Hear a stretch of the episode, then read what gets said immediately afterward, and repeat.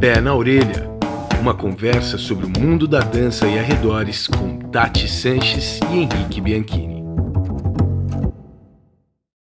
Olá, dançarinos, dançarinas, apreciadores, simpatizantes e entusiastas do mundo da dança e arredores. Eu sou Henrique Bianchini e esse é o episódio número 61 do Pé na Orelha, nosso bate-papo dançante semanal. Estou aqui na presença dela, Sim, ela, que tem a dança como amiga próxima, a BFF do movimento. Ela que não encontrou a dança, mas sim foi encontrada por ela. Seja bem-vinda, senhora Tati Sanches! BFF, BFF. É, be, best, best, best Friend Forever. Best Friend Forever. Ai, gente, gostei muito dessa apresentação. Achei assim juvenil. É isso, é isso. Né? Como eu. Sim. E gostaria de dizer que é um prazer estar aqui, pessoal, com ele. Ele, o linóleo que nos dá base. Olha. A barra que nos sustenta. O breu que evita nossas escorregadas. O piano que nos embala. Henrique Bianchini. Puta que o pariu, mano. Que coisa incrível. Palmas pra mim. Tô arrasando muito, pessoal. É, basicamente, aí eu sou o quê? Eu sou toda a estrutura de uma aula de balé tradicional. Eu acho. É isso. É, é a minha cara. cara. Bom, Tati, hoje vai ser complicado fazer essa primeira etapa aqui, porque nós temos não apenas eu e você aqui. Não temos, além de você, não temos apenas um convidado. E não são dois, e não são três, oh. mas sim são quatro pessoas que estão aqui conosco hoje. Quatro pessoas distintas. Algumas delas, inclusive, nunca se conheceram antes. Pessoas de círculos diferentes de convivência, círculos diferentes de atuação, para tentar abrir um diálogo com a gente para a gente discorrer sobre essa questão bizarra que está dando nome para a pauta de hoje, para o programa de hoje, que está aí na capa. o que é dança para você?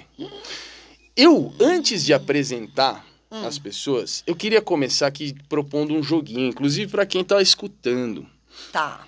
Eu queria deixar um desafio para essas pessoas maravilhosas que estão aqui conosco, antes de né, trazer os nomes delas à, à, à tona, o desafio seria o seguinte: vocês conseguiriam, um por um, me responder a essa pergunta com uma frase curta, uma frase curta. A pergunta, de novo, é essa maldição desse nome do episódio, que é: o que é dança para você?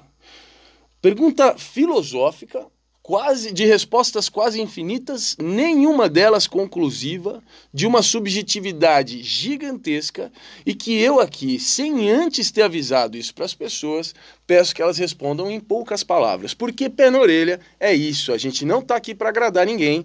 E se as pessoas aceitam vir aqui, ou é porque nunca ouviram pé na orelha e não nos conhecem, portanto foram enganadas, ou porque estão afim de sofrer conosco.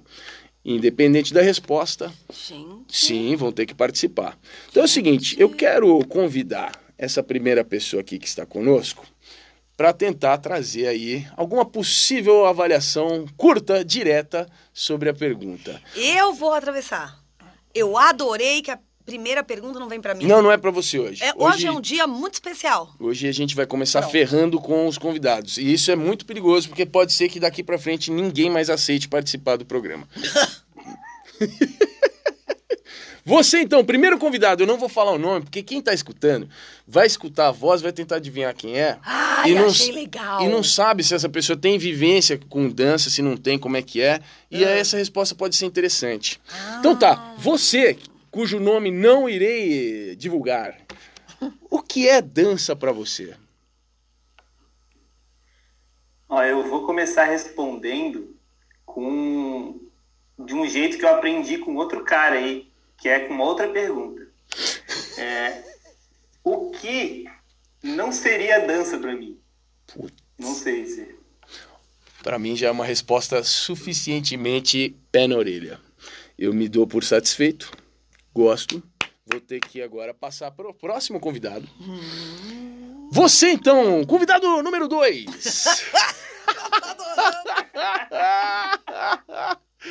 o que é dança para você? É uma forma de expressão que acho que inclui a música, né, junto. Mas pode não incluir também, ou se considerar que silêncio é música também, então de qualquer forma é junto com a música. Putz, essa talvez Nossa. seja, talvez seja a resposta que a maioria das pessoas é, é, é aquela que resolve para a maior parte das pessoas. Eu acho que esse é um porto seguro para a dança, esse, esse raciocínio. Acho que é um porto seguro. Muito obrigado. Vamos passar aqui para o próximo convidado. Olha só, veja só. Você, querida convidada número 3, pessoa. Não, não vou dar dica. Você pode nos dizer então o que é dança para você? Posso dizer. É uma pergunta que tem várias respostas, né? Mas vou falar que dança para mim é uma maneira de eu me comunicar com o mundo. Incrível. Incrível. Muito obrigado. Sucesso. E temos então mais uma visão sobre o assunto. Por favor, nos, uh, nos presenteie com sua percepção. O que é dança para você? Convidado número 4.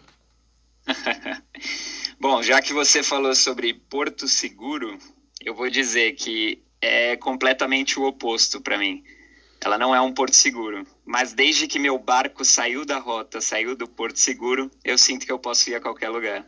Isso e é acabou, e acabou o programa, e fechou. eu não preciso responder, acabou. e eu tô indo embora. Vamos já pro Vai Lá Ver, então. Muito obrigado, pessoal aí. Incrível, incrível. Eu posso estar indo embora agora. Muito obrigado. Bom, eu vou agora retroativamente trazer aqui à tona quem são essas pessoas que contribuíram maravilhosamente. Essa última voz galanteadora que emanou palavras de tamanha sabedoria e finesse é ninguém mais, ninguém menos do que ele. Ele que tem o título nas minhas aulas de O Coordenador. Uma pessoa especialíssima na nossa família Casa da Dança, que é o Diego Valverde, grande amigo, estudioso aí de dança, é, não profissionalmente, mas está nas nossas aulas há muito tempo. Diegão, se, se apresenta rapidamente para a galera aí, por favor. Perfeito, Henrique. Bom, eu sempre gostei de dança. Para mim, dança sempre foi uma coisa espetacular. Sempre assisti filmes, vídeos, músicas, clipes, pessoas dançando e sempre falei um dia eu gostaria de fazer isso. Mas acho que como grande parte da população sempre tive um bloco de vou fazer isso porque eu não me achava capaz. E por isso que essa frase me marcou tanto, que desde que meu barco saiu de rota, eu sinto que eu posso ir a qualquer lugar, porque a dança ela abriu muitos espaços para mim, não só dançando, mas também profissionalmente. Eu sou, eu trabalho com finanças atualmente. Estou na área de compliance de uma empresa grande e gosto muito do que faço. Sou apaixonado por finanças, por trabalhar em uma grande companhia. Mas o meu grande escape, o que eu, onde eu desafogo todo o meu estresse, é nas aulas da Casa da Dança. Então eu sou muito grato por tudo isso. A dança mudou minha vida e esse é o Diego Valverde. Incrível, cara. Sensacional. Diego, o Diego é um amigo pessoal nosso e é, é uma pessoa que eu admiro gigantescamente e tenho um grande prazer de tê-lo como estudante nas minhas aulas há um bom tempo já. Fizemos a conta aqui, ele concluiu que desde 2014. E, e é muito legal ter ele aqui conosco. Diego, obrigado, mano. Obrigada, Valeu mesmo. Prazer. Valeu. Antes dele, nós tivemos. Vocês não viram, pro azar de vocês, mas nós tivemos aqui o sorriso mais incrível da dança brasileira. Aquele que, se você apagar todo o resto e deixar só o sorriso na foto, você já identifica quem é a dona daqueles dentes enormes, daquela boca gigantesca. E nessa altura do campeonato, você que está escutando, se você conhece a pessoa de que eu estou falando, você já sabe o nome dela. Temos aqui conosco Jess Nascimento. Muito bem-vinda, minha querida. Apresente-se aí para aquelas pessoas da dança que têm vivido sob pedras e não acompanharam aí os últimos 15 anos na dança. Quem é você? Bom, eu sou a Jéssica. É, eu trabalho com Ekin, né? É uma das linguagens que eu mais trabalho. Sou professora de dança para pessoas também que querem só se divertir, então dou aula para uma galera também que gosta de dançar, se divertir, e também para uma galera que gosta de pegar mais firme. É, sou bailarina da Gabi Amarantos, trabalho com shows, eventos, e hoje eu também pesquiso outras coisas além de dança. E na dança eu gosto de dançar de tudo, né? Então, do balé clássico, a dança afro, ao wacking, ao hip hop, ao house, eu estou pesquisando tudo bem a fundo sempre.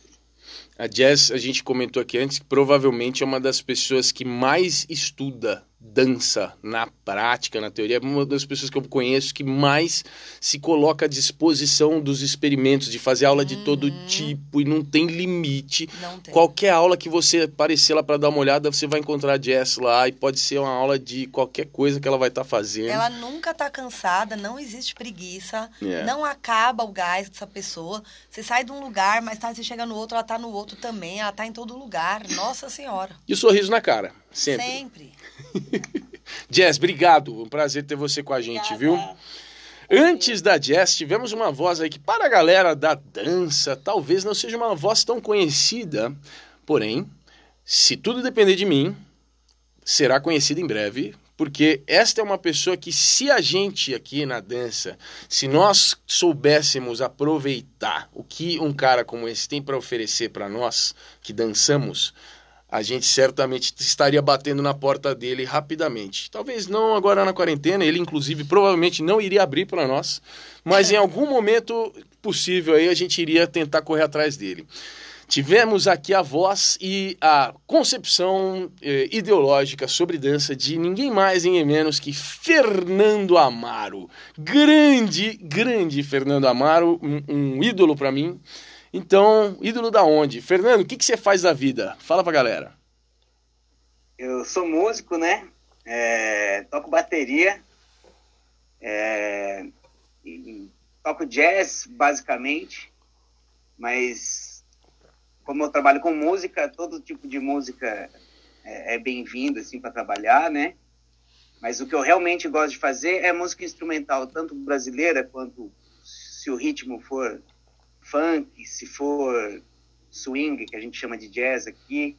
Enfim, a expressão da música improvisada é o que eu gosto de fazer. Tem alguns nomes diferentes desse tipo de som em, em loja ou em, certos nichos, chama de um jeito, chama de outro, mas basicamente é isso, é uma música improvisada. Eu vivo disso e dou aula de bateria. E é isso. Eu adoro. Ah, Conforme. é bom, sempre, sempre bom falar também que quando você me convidou, né, eu fiquei pensando assim, eu até pensei em olhar alguma coisa sobre dança na- no Google, aí eu falei, não, eu vou deixar a minha concepção mesmo, que Uhum. provavelmente é isso o que ele quer, né? É não- isso que a não gente tá. queria. Exatamente. E, e eu não tenho nenhuma relação formal com música, com, com dança, nunca estudei, nunca fiz nenhuma aula de nada. Eh, minhas primas dançavam em casa, assim, nunca me interessei. Aliás, eu gostava de tocar para elas dançarem, né? Uhum. mas eu não, não ia dançar junto, né? Nunca. E... Mas sempre dancei. Hoje em dia eu tenho menos vergonha de dançar na frente de qualquer pessoa, assim, né? Mas sempre dentro do meu quarto, inevitavelmente, se tá tocando uma música, e muitas vezes as pessoas falam, ah, música instrumental é ruim de dançar, ou música sem voz não dá para dançar, ou ah, música é em sete, não é em quatro, não dá para dançar. Eu danço todas, eu não estudei nada. Imagina uma pessoa que estudou alguma coisa deve dançar bem mais que eu. Sensacional! O Fernandinho, você ia falar alguma coisa, Tati? Não, eu ia falar que a hora que o Fernandinho falou assim, e eu também dou aula de bateria, eu achei que a Jess já se animou, já vai querer se matricular e Ah, fazer aula de certamente. bateria agora. Sim, sem dúvida. Não, enquanto ele tava falando, ela começou a olhar pra baixo, certeza que ela tava com o celular abrindo e fazendo inscrição ali. Tenho certeza. Tá feito já. Eu adoro, eu adoro. Quando você, quando você é, lida há muito tempo com alguma área de conhecimento, quando você faz isso há muito tempo e você acaba construindo um, uma- um- um trato com essa área gradativamente, né, algo que não é de uma vez, algo que você vai construindo. Depois de muito tempo, mesmo que você fique extremamente bom nisso, você não tem muito como saber que você é tão bom? Isso tem um monte de explicações na sociologia, tem um monte de explicações na psicologia, um monte de nome complicado, mas é fácil de pensar nisso. E você acaba não percebendo quão bom você é. O Fernando, para mim, eu vou, é Fernandinho, tá? Acabou aqui a cerimônia, a partir de agora eu vou só me referir a ele como Fernandinho. O Fernandinho para mim é um exemplo disso. Eu uma, quando a gente foi a primeira vez assistir o Fernandinho tocar, a gente não sabia que ele tocava há muito tempo, não sabia disso, sabia que ele tocava a bateria. E eu e Tati fomos a primeira vez assistir ele num show aí, numa casa noturna aqui na Vila Madalena, em São Paulo. Quando nós chegamos lá, ele estava prestes a começar, com ele tocando junto com mais dois colegas, né, um trio de jazz. E aí ia começar o show e aí encontramos um colega ali que estava ali também, um outro amigo. E aí, ah, e aí, legal você aqui, tal, tal, tal. E esse colega virou para nós e falou: "Vocês vieram ver o Fernandinho?" Eu falei, pô, sim, como é, como é que você sabe? Porque assim, o Fernandinho é só o, o, namorado de uma amiga nossa, como assim? Como você sabe que a gente veio ver ele? Ele falou, não, é o melhor baterista da noite paulistana, pô. E eu falei O assim. cara falou, eu venho toda terça. Eu venho toda terça, é o melhor baterista da noite paulistana. Pô, vocês vieram ver o Fernandinho, não é? Falei, cara, como assim melhor baterista da noite? É o namorado da Clara, você tá tirando? Como assim melhor baterista? Bom, resultado. Eu não posso afirmar que ele é o melhor baterista da noite paulistana, porque eu não tenho conhecimento de todo mundo que está tocando bateria aí, mas eu também não posso negar, porque até aqui não me foi comprovado o contrário, então você continua, na minha concepção, sendo o melhor baterista da noite paulistana, desde que esse colega afirmou, e eu não tenho provas contrárias a isso. Eu vou adquirir aí mais informações, quem sabe eu consiga derrubar esse esse mito, mas esse é o cara, esse é o cara. Bem-vindo, brother. Obrigado. Um prazer ter você aqui. E aí, Eu que antes, agradeço. Obrigado antes, pelo convite. oh, prazer. E aí, antes de todas essas pessoas maravilhosas, tivemos ele. Ele. Sim, ele que já esteve aqui em diversas situações diferentes. E formatos? Inclusive, ele já esteve aqui, é, ele teve dedicado para ele, criado, um bloco novo do Pé na Orelha, que teve até jingle específico. O jingle era assim, curiosidade do dia. Eu tenho, eu, vou, eu vou botar na edição essa porcaria desse jingle. Isso, vamos. Ele que é chamado aqui de sócio do Pé na Orelha. Ele que é o onipresente nas nossas... Ele é a compliance do pé na orelha. Porque quando a gente termina, quando a gente publica o episódio, se a gente não fala do assunto que era pra falar, ele depois avisa. Sim, Se quiser um emprego de compliance, pode falar comigo, tá, Olha Diego? lá. Tá vendo? Sim, senhoras e senhores, estamos falando dele. Ninguém mais, ninguém menos do que ele. Diego Tavares, meu querido irmão. Quem é você na beira da coxia? Quem é você no canto da roda? Conta pra nós. Minha nossa, que apresentação, hein? Muito obrigado. Um prazer estar aqui mesmo, de verdade. E eu vou começar falando, vou começar dizendo assim, quando eu nasci, não, mentira, não nasci. mas eu queria dizer, é, quando eu tinha quatro anos, não, eu queria dizer que eu era atleta, eu é, tentei uma carreira no futebol, fui quase profissional, não rolou. Fiz dois vestibulares sobre psicologia, não passei na federal também, não rolou. E só que paralelo a isso, eu sempre vim estudando dança desde os 13 anos, né? Então, lá se vão 20 anos de contato com a dança aí, 14 anos dando aula, é, dançando em companhias, festivais. É mais ou menos isso. Um amante aí, um estudioso aí da dança, que gosta muito do que faz e que nem sabe mais separar a sua vida da, da dança. É isso. Incrível. O, o Diego é um- também um cara muito próximo nosso e um cara que tem um olhar extremamente crítico, não no sentido negativo, crítico no sentido de tentar buscar melhores explicações, melhores processos, né? Um cara inquieto em tudo que trata eh, com a dança e principalmente no ensinar. E por isso, principalmente, além de todas as outras coisas, eu e Tati temos um grande apreço pelo Diego, porque sim, é mais uma dessas pessoas que, como nós, eh, entendem que o nosso papel como professor tem um, um peso gigantesco e que a gente tem que sim se manter inquietos pra caramba constantemente. Essa foi certamente. Bom, obrigado, Diego. Faltou um agradecimento aqui. Muito obrigado. Eu que agradeço. Essa foi, sem dúvida alguma, a introdução mais longa de toda a história do Pé na Orelha. Foi Temos mesmo. aqui quase 20 minutos antes de começar. Incrível, mas não daria para ser diferente com um time desse tamanho. Fala o tamanho aqui, tanto em história, em potencial, em valor, quanto em quantidade. Aham. Então agora, oficialmente, vamos para o papo de hoje.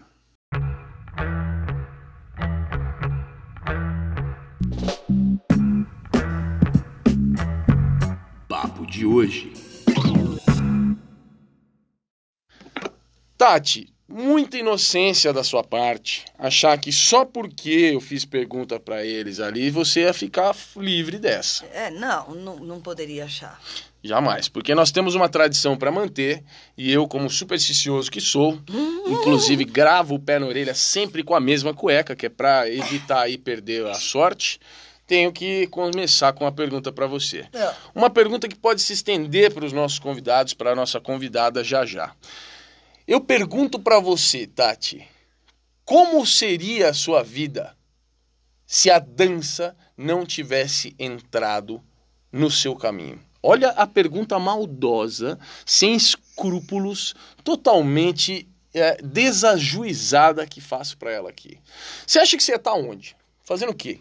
Gente, pera. Que pergunta é essa que faz? A resposta seria assim: não sei, né? Tipo assim, eu só fiz isso na minha vida a vida inteira, gente. A minha resposta é simples: não sei. Certo? Eu, na, eu acho que eu estaria, Henrique, fazendo uma outra coisa que eu, que eu tinha vontade. Eu tive vontade de fazer. Outra, de ter outras profissões na vida. Uma delas era antropologia. Eu quis estudar antropologia. Ótimo. É algo que a gente faz aqui, né? Tem Sim. a ver pra mim. Sim. Eu tive vontade de estudar arquitetura. Pra mim, quanto mais eu trabalho com dança, mais a arquitetura e a dança têm ligação. Então, e eu fiz até um que na época era um colegial, tipo técnico em publicidade. E eu é uma área que, sim, que me interessava, que podia, poderia ser uma possibilidade, que é algo que pra mim tem tudo a ver, marketing e tal. Talvez por isso que eu olho a dança assim. Enfim, eu acho que eu estaria fazendo uma dessas outras coisas. Se eu estaria feliz, que, que- não sei, gente. Sim. Mas eu sou uma- eu quero pegar essa sua resposta difícil pra cacete. É, E eu quero fazer a mesma pergunta agora pro Fernandinho. Fernandinho, se a dança não. se- imagina que a dança nunca tivesse entrado na sua vida. Teria grandes diferenças? depende de como você considera a dança entrando na minha vida, né? Eu falar assim, eu falar assim, vai fazer minha namorada dança, né? Então, se não tivesse entrado, eu não teria minha namorada. É, seria. Mas- Sua vida seria bem menos interessante, sem dúvida. Mas fora. Acho que aqui, aqui nessa chamada todos estaríamos solteiros, né? Porque todos temos relacionamentos envolvidos com a dança. Eu não sei o Diego e a Jazz, mas É verdade, cara. Pois é. Mas, assim, então. Não, não vejo algo que fosse mudar muito fundamentalmente, tirando o fato da minha namorada dançar. Mas mesmo assim, eu não danço porque ela dança, né? Até aprendi uma coisa ou outra. uhum. Só que se transportasse essa pergunta para a música, né? Sim. Aí, é, não sei, porque a, a música é, permeia a minha vida desde que eu nasci, assim. Não só de eu tocar e de ter foto minha já em cima do instrumento desde três anos de idade, assim, já, né? Mas muitas outras coisas, tipo, sei lá, viagens que eu fiz e ouvi tal música e ficou marcado um negócio. A música faz muito parte de todas as partes da minha vida, né? Então, nem, nem É. sei, acho que eu não ia ser eu. Eu não seria eu, com certeza, eu ia ser outro cara. Olha que interessante, né? Ele transportou a pergunta para algo que é onipresente e tem um valor enorme para ele. E eu queria perguntar agora, Jess, você, baseada nessa resposta que o Fernandinho deu, né? Pô, se tirasse a música, o que seria de mim? Porque não sei, porque eu- os lugares que eu fui, as pessoas que eu conheci, tudo, ah, meu dia a dia, não sei o que, se tirasse a música, como seria? Para você, essa relação que o Fernandinho mostra com a- essa quase dependência da música, você sente isso em relação à dança? Hoje começou a mudar um pouco. Agora começou a mudar um pouco. Mas há um ano atrás, sim. É. Eu sentia bem essa dependência ainda. É, se eu não tivesse a dança na minha vida, eu acho que ela entraria em algum momento, mas provavelmente eu estaria no teatro ou trabalhando com moda ou alguma coisa relacionada à publicidade e marketing também.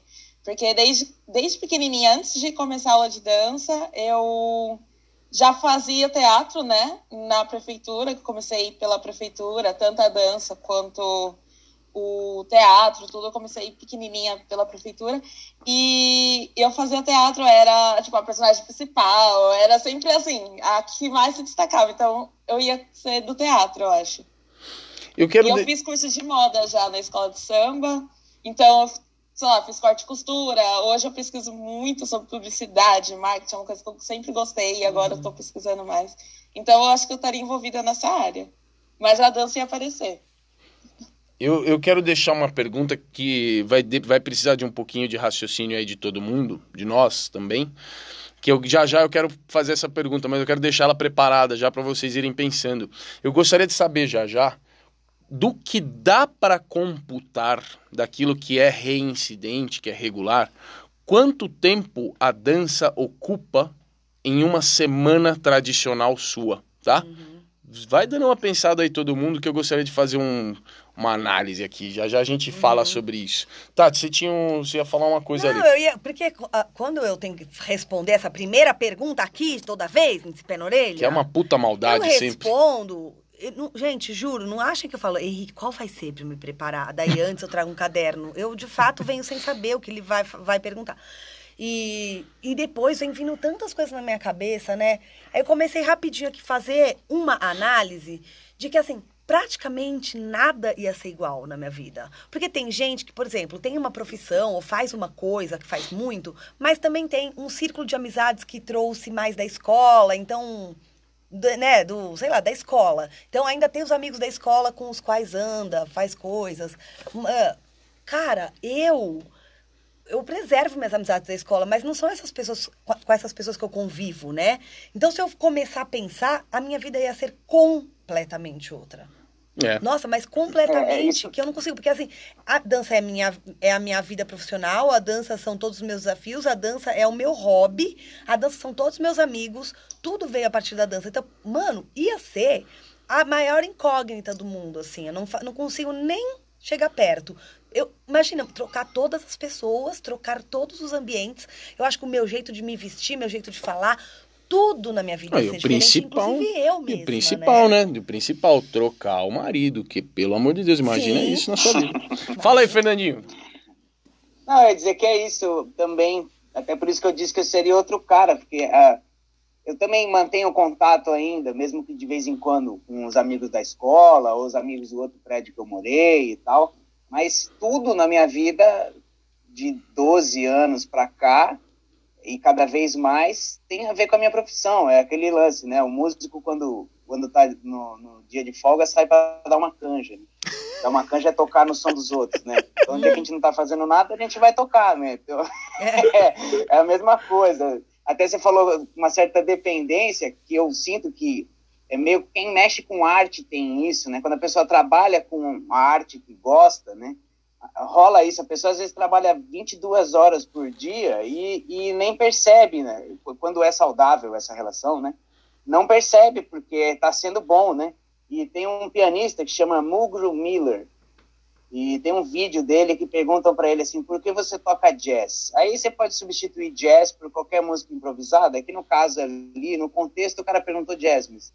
Aí ele fala exatamente isso, que o músico, uma vez que ele chega naquele lugar que não tem nome, não tem explicação durante a apresentação com os outros caras, é, assim, para chegar aí você já se doou um tanto, né? E já estudou e já fez um monte de coisa. Quando isso acontece, é, é, praticamente não conheço ninguém que largou essa profissão, né? Porque você é, é toda uma vida virada para esse momento, né? Tanto para você quanto para quem está te assistindo. Né?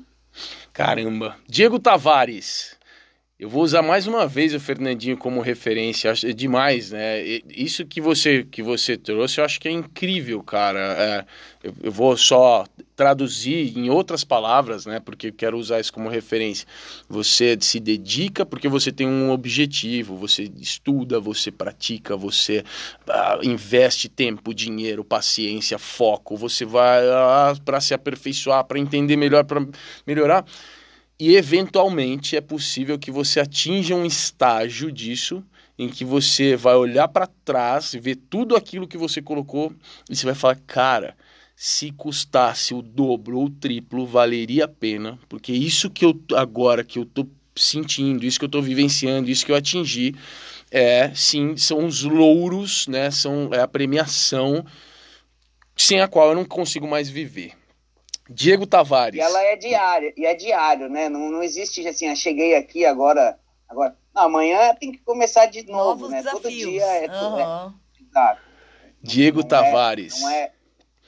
Você já sentiu isso na dança? Cara, eu me identifico totalmente com o que o Fernando falou e a Tati, né? Total, assim. É, eu fico pensando também nessa relação da dependência, né? E, e como eu falei lá no começo também, eu não consigo ainda diferenciar muito, assim, o que, que é a minha vida fora da dança, assim, né? Tipo, como a Tati falou, meus amigos são todos da dança, meu convívio inteiro, minha família é da dança, minhas irmãs é, são... Minha, minha mãe é psicopedagoga, minha, minha irmã é pedagoga, então elas trabalham com dança também, enfim, sabe? É, eu me identifico totalmente. Assim, eu queria, queria dizer que, tentando responder a pergunta que você falou antes lá, sei que você não me perguntou, mas eu vou me atravessando. Cara, você... você é o coordenador gerente daqui. Só vai. Compliance. É, que é em relação a tipo o que, que você seria, né? Que, que, como que poderia ser?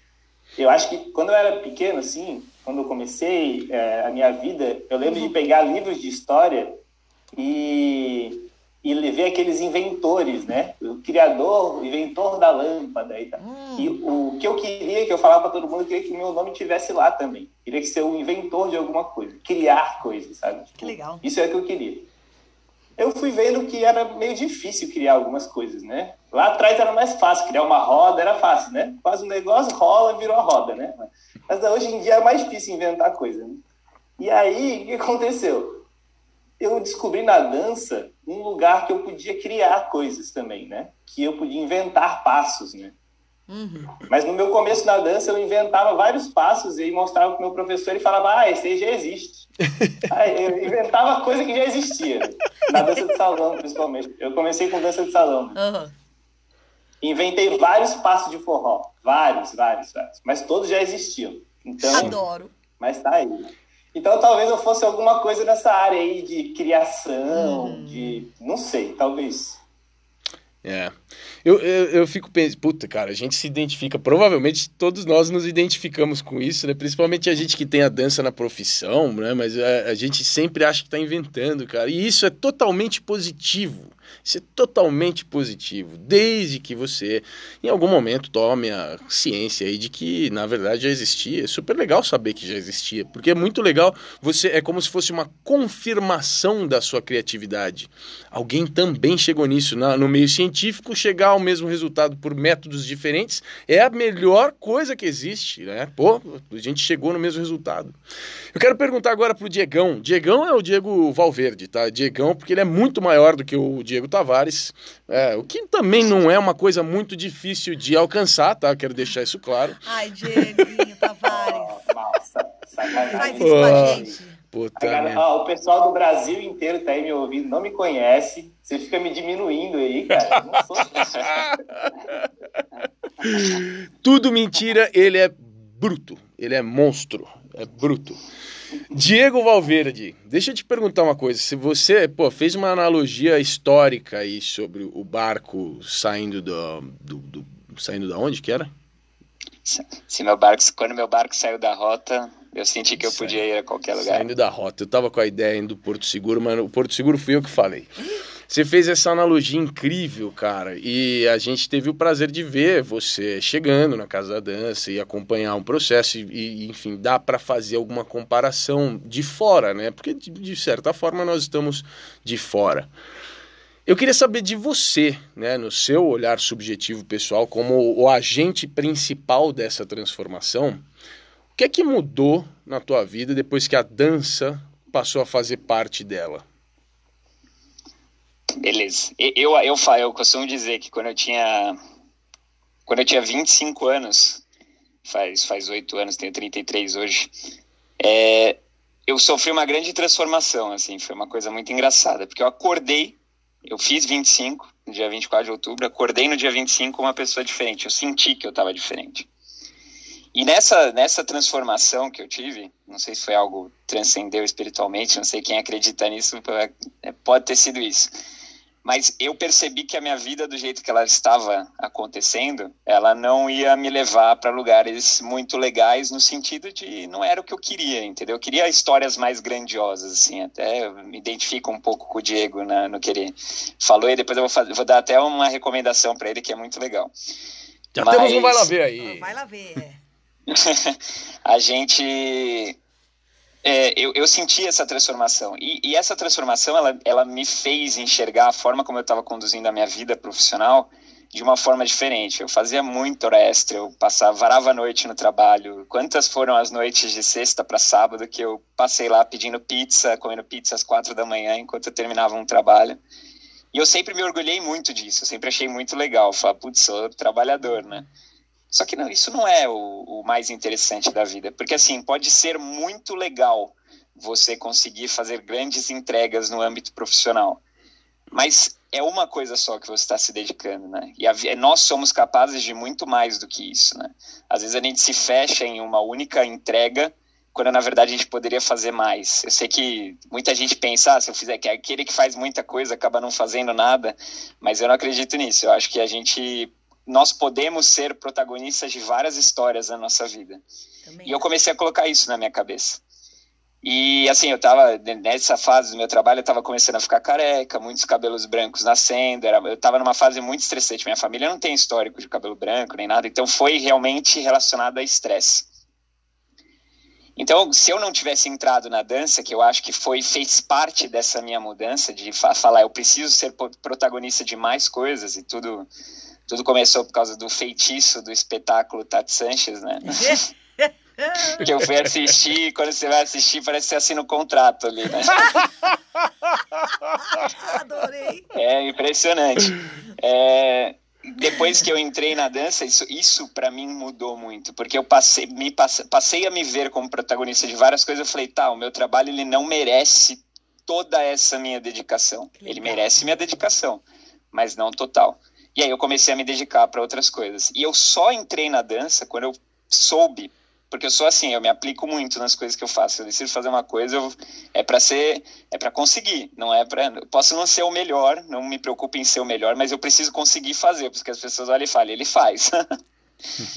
é, e eu, quando eu entrei na dança, eu falei, eu, eu senti que eu teria tempo para ser protagonista nisso também. Cara, isso me abriu caminhos muito grandes, porque além desse protagonismo nas duas coisas, eu descobri que eu poderia ser em outra coisa, outra coisa. E criou, acabou criando um Diego artista. Uhum. Eu falo, nasceu um artista em mim, que está em transformação, mas que busca melhorar a cada dia. Então, eu, sem a dança, eu talvez não seria tão feliz e tão artista como eu sou hoje em dia, entendeu? Eu seria um cara mais blazer.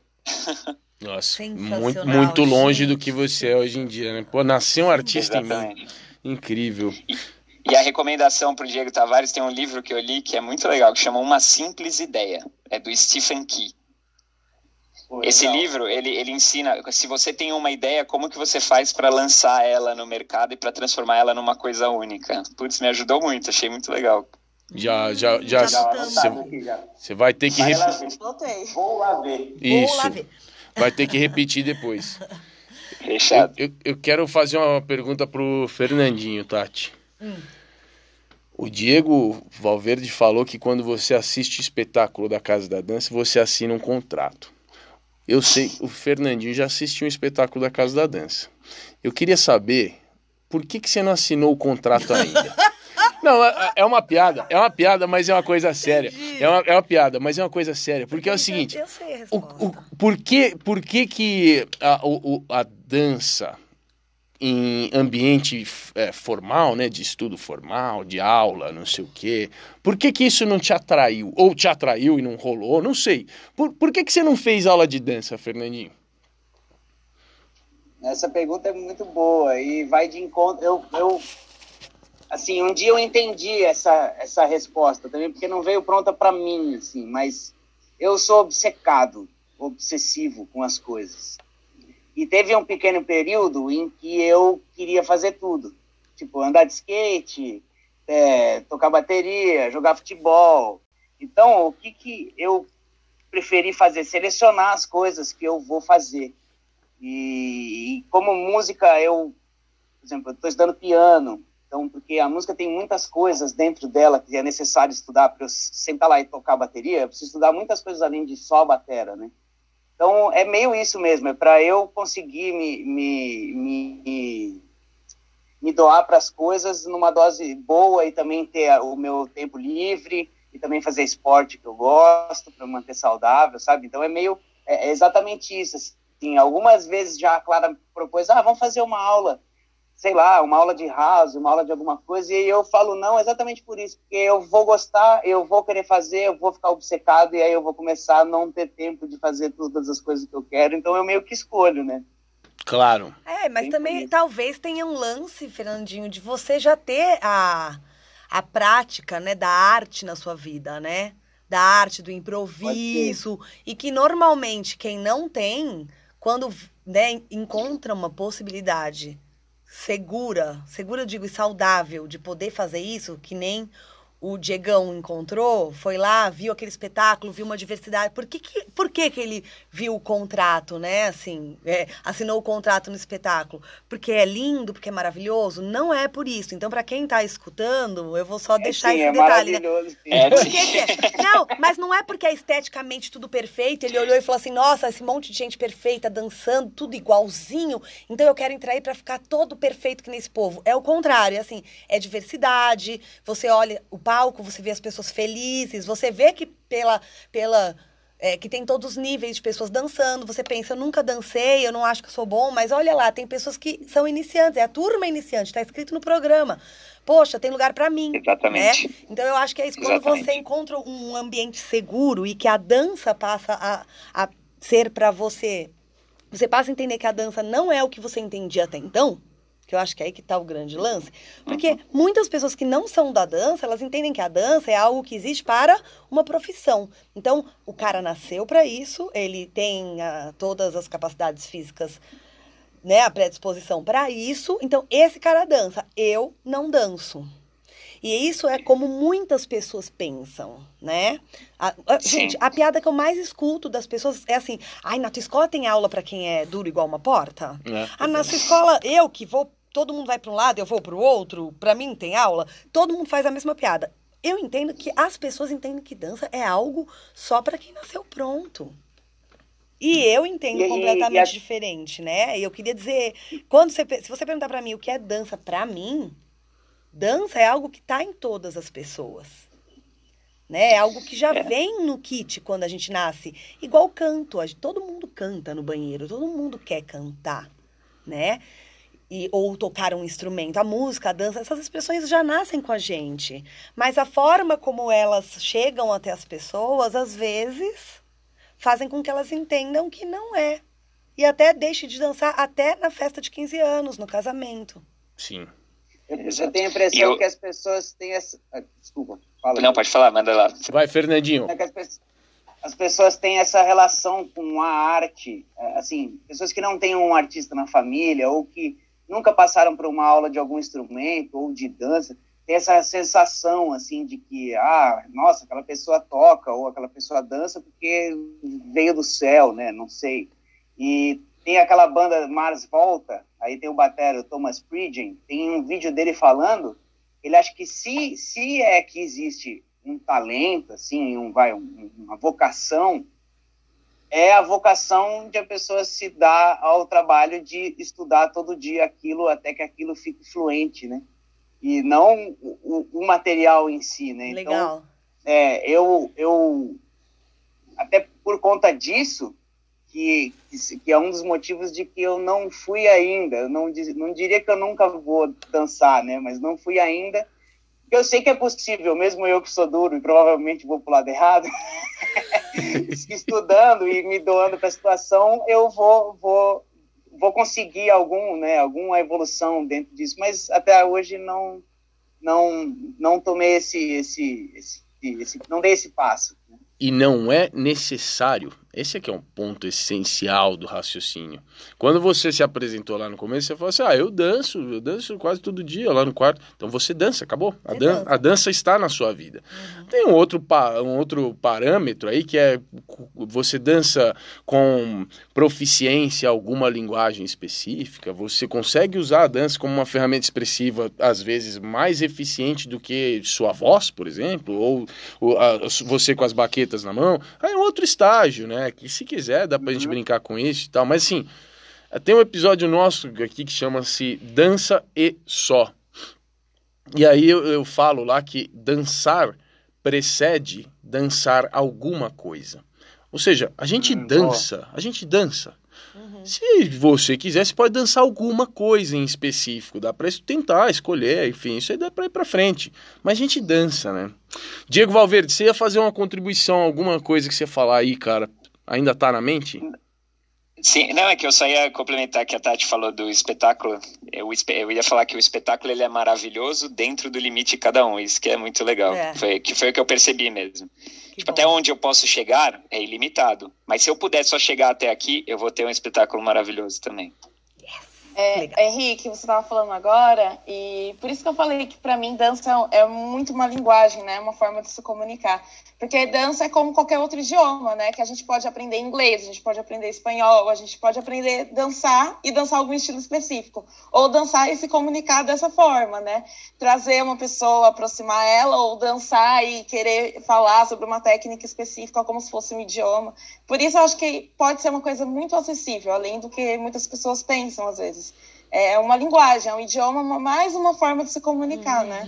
Ah, e, todos. e pensando assim, Jess, você que vive numa. Você que é moradora da Torre de Babel, porque você frequenta todas as linguagens possíveis de dança, né? Então, você que está ali no meio da, da grande feira da dança, em que está todas as linguagens ali gritando uma do lado de cá, uma do lado de lá, o que isso fez pela sua percepção de o que é dança? Porque eu quero, eu quero abrir um pouco mais essa história.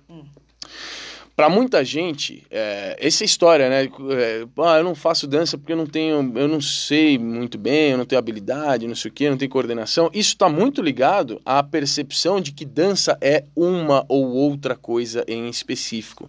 né? Se a gente avaliar a ideia de ser dança, é, olhando só para bailarinas clássicas ou bailarinos clássicos dançando, ferrou. É super restritivo. Assim como se a gente olhar a ideia de ser dança, apenas olhando para imagens de pessoas dançando breaking, é super restritivo. É algo que não é para qualquer um, não dá mesmo. Agora, conforme você vai vendo, ah, não é só breaking, ah, tem também locking. Putz, ainda é restritivo, mas abrir um pouco mais espaço. Ah, mas não é só isso, tem também o sapateado. Caramba, é difícil, mas ó, tem algumas coisas. Ah, não é só isso, tem salsa também. Ah, não é só isso. Conforme você vai olhando entendendo que dança, dança, não especificamente uma ou outra, é algo muito amplo. Conforme você vai recebendo mais influências, mais ideias, mais percepções, vai ampliando sua consciência sobre o que é dança, eu acredito que isso tem alguma consequência na nossa percepção do que é dança. E você acha que isso mudou para você nos últimos. Não sei quanto tempo faz, mas eu, eu percebo que assim. Faz alguns anos que você está muito en- envolvida numa, num objetivo aí, num processo de, cara, você você está consumindo estudo, você está se aprofundando de forma generalizada, o que é muito louco, né? Mudou alguma coisa para você, tua percepção do que é dança? Ui. Eu, eu tô aqui, Ah, eu tô olha. aqui para isso, é para complicar. Tô aqui para isso. Bom, eu vou falar sobre a minha vivência, né? Faz 10 anos que eu comecei a dançar e que eu tô nessa trajetória, né? Faz, fazem 10 anos. É... Eu comecei pelo projeto social da prefeitura e por um projeto social de uma escola estadual, onde nem todo mundo vai focar em dançar profissionalmente, né? Então, acho que dali eu já começou a minha percepção que dança é para, é para todos. E as dan a, nas danças, é, wacking, por exemplo, que é uma dança onde eu estou muito firme, é, é uma dança de clube, vem do clube, vem de festa, né? Como outras danças também surgiram em ruas, surgiram em festas. E eu acho que se começou nesse lugar é porque as pessoas gostavam de socializar, de dançar, de compartilhar e trocar. Então, para mim, antes de qualquer movimento e técnica, tem essa socialização, tem essa troca. Então, na minha percepção, qualquer estilo de dança, se não, não tem um, um além do espelho, a técnica, a forma, para mim não faz sentido. Então, para mim, na minha percepção, é, a dança é para todos porque tem que fazer sentido para as pessoas, vai mover a vida dela, vai mexer em algum lugar da vida dela, vai ensinar ela que se ela desistir de aprender, ah, na sala de aula a pessoa desiste de aprender sequência ou desiste do passo, ela vai desistir na vida também. Porque eu levo uma frase para mim, do jeito que a gente faz uma coisa, a gente faz tudo, né? E do jeito que a gente faz a aula, a gente faz alguma outra coisa na vida também. Então, para mim, dança tem muito a ver com a vida, né? E mais uma vez é uma linguagem, é uma língua que a gente pode falar através dos braços, através de pegar na mão da pessoa e fazer ela se mexer, através de ouvir uma música e se expressar através dessa música porque ela não consegue falar. Então, para mim é isso. Não sei se eu respondi. Aqui, aqui a maior parte das vezes a gente não responde, a gente só vai. Ah, então tá. Então tá bom. Diego eu queria, Tavares. Eu queria falar uma coisa eu queria falar uma coisa da Jazz, que se as pessoas. É, é um vai lá ver para as pessoas aí. Vá numa festa, encontre a Jazz e dance com ela. Pensa numa energia boa. É, a Jazz é clube, né? É clube, é clube. Por isso que ela dança tudo que, vier, sabe? Muito legal, muito legal mesmo. E aí eu queria, dentro disso, só queria dizer que quando eu eu lembro da, da, geração anterior, talvez a nossa geração tenha feito esse, esse, esse estrago aí na dança. Porque eu lembro de ouvir muito dos meus pais, assim, falar assim, ah, a gente saía para dançar. Sabe quando fala assim, ah, tinha uma festa que a gente saía para dançar. É verdade, e eles nunca fizeram aula de dança. É nunca verdade. fizeram aula de dança na vida. Mas eles saíam para dançar, sabe? E a gente, fala para algum adolescente, quem que sai para dançar? Ninguém sai, todo mundo sai para festa, sai para balada, sai para dar close. Sai para beijar, sai para beber, mas não sai para dançar mais. Né? Então, isso que tá, se perdeu, né? Que legal. Isso aí. Caramba, meu. Eu, eu acho que eu nunca tinha parado para pensar nisso, Diego. Isso é muito sério, isso é interessantíssimo, Muito cara. mesmo. Vo- Você, vocês, vocês, enfim, eu não sei, eu, eu tenho uma visão de mundo muito fechada, assim, socialmente. Eu não sou um cara que, que interage tanto é, com outras pessoas fora a minha parte profissional, assim. Eu queria perguntar para vocês, isso que o Diego falou, vocês percebem isso? As pessoas, hoje em dia, as pessoas não saem para dançar? É isso mesmo? É, só saio com gente da dança. É, então, isso é que é conf- confuso, né? Pelo simples, ah, pelo simples vi- espírito de sair para dançar, eu acho que é bem, bem raro, viu, Henrique? Normalmente as pessoas falam assim, ah, eu vou dançar, mas normalmente é com a intenção de conquistar alguém, de acabar fazendo um flerte. Mas sair para dançar, acho que a única turma que eu conheço que faz isso é a turma que eu tenho com a Alessandra Maia, com o Ah, pessoal que a Tati conhece, que Não. é a gente vai realmente para os lugares para ir para lá e dançar só. O, resto, o restante é bem difícil mesmo. E eu acho que isso faz falta, eu concordo com a Jess. E com E olha que não, essa turma que ele falou que eu conheço, uma parte dessa turma fez Casa da Dança, mas essa turma se conhece da escola, não é de. Exato, Não é. se conhece da Do- Casa da Dança. é. Então, olha só, uma turma que sai pra dançar, sempre gostou, e não se conheceu no meio ou numa escola da dança. Se conheceu na escola, Exatamente. no ensino formal, no, sei lá, desde pequenos, né, de essa turma. Isso, é. Desde pequenininhos. Mas é muito raro. Fernandinho. São os grupos de resistência. Grupos de resistência que existem. Não, o, o, o Gi falou da geração passada, a minha mãe. Ela sai pra dançar, leva uma galera, faz um grupo no WhatsApp da galera que sai pra dançar. Minha mãe é a que organiza a galera que sai pra dançar. E me leva junto, às vezes. Maravilhosa. É. Gente do céu, a, a mãe da Jazz deve ser incrível, né, mano? Eu olho pra Jazz assim e fico imaginando. A mãe dela deve ser uma coisa sensacional. Ô, Fernandinho. Ela já foi na Rock Master, minha Ah, mãe. Já pronto. levei ela. Pronto. Tentei imaginar minha mãe na Rockmaster agora, quase cuspi o chá que eu tava tomando, gente. Ô, Fernandinho, músico, músico de jazz, dança? Dança. Tem uns que dançam, tem uns que sambam, tem uns que dançam salsa. É, mas não, não é uma regra, né? Eu, eu ia falar que em relação a isso, assim, da galera sair para dançar, eu toco em muitos ambientes, né? Diferentes, assim, de som. E, e, por exemplo, jazz, música instrumental, sempre tem alguém dançando. E geralmente nesse ambiente das maneiras mais inusitadas, assim, né? Bem diferentes mesmo. Aí, no mesmo lugar que eu toco jazz, geralmente no intervalo, toca som tipo Flash anos 70. E aí tem uma galera dançando locking pra caramba, assim. Depois eu descobri que o nome daquilo é locking. É. Tem, assim, né? tem uma galera dançando. Mas se sempre tem alguém dançando, essa é a verdade. Em qualquer lugar que eu vou tocar, sempre tem al- pelo menos uma pessoa dançando. Uhum. E só que um lugar, um ambiente que eu vejo que tem sempre muita gente dançando é quando é música brasileira, né? Samba ou pagode, algo assim. Sempre tem muita gente dançando.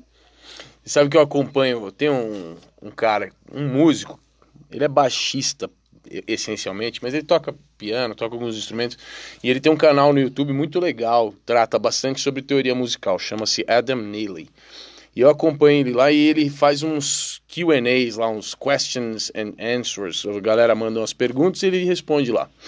E eu não me esqueço uma vez, um cara mandou uma pergunta pra ele, como eu posso melhorar o meu groove no baixo? O cara tocava baixo também, como é que eu posso ter um, uma, uma- tocar um mais groove, né?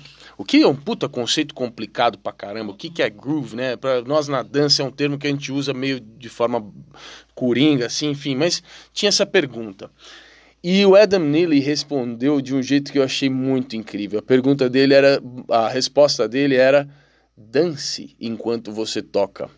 Falei, Como assim? Ele, ele falava assim, cara, você. Eu tô vendo o seu vídeo, tô vendo seu vídeo tocando, e eu tô vendo que seu corpo tá parado, seus ombros estão parados, você tá. Enfim, cara, mexe o corpo enquanto você toca. Sensacional. Se, se mexa, mexe os ombros, mexe o tronco e tal. Assim você vai ter muito mais essa sensação de groove na, na no, no seu toque né, do instrumento.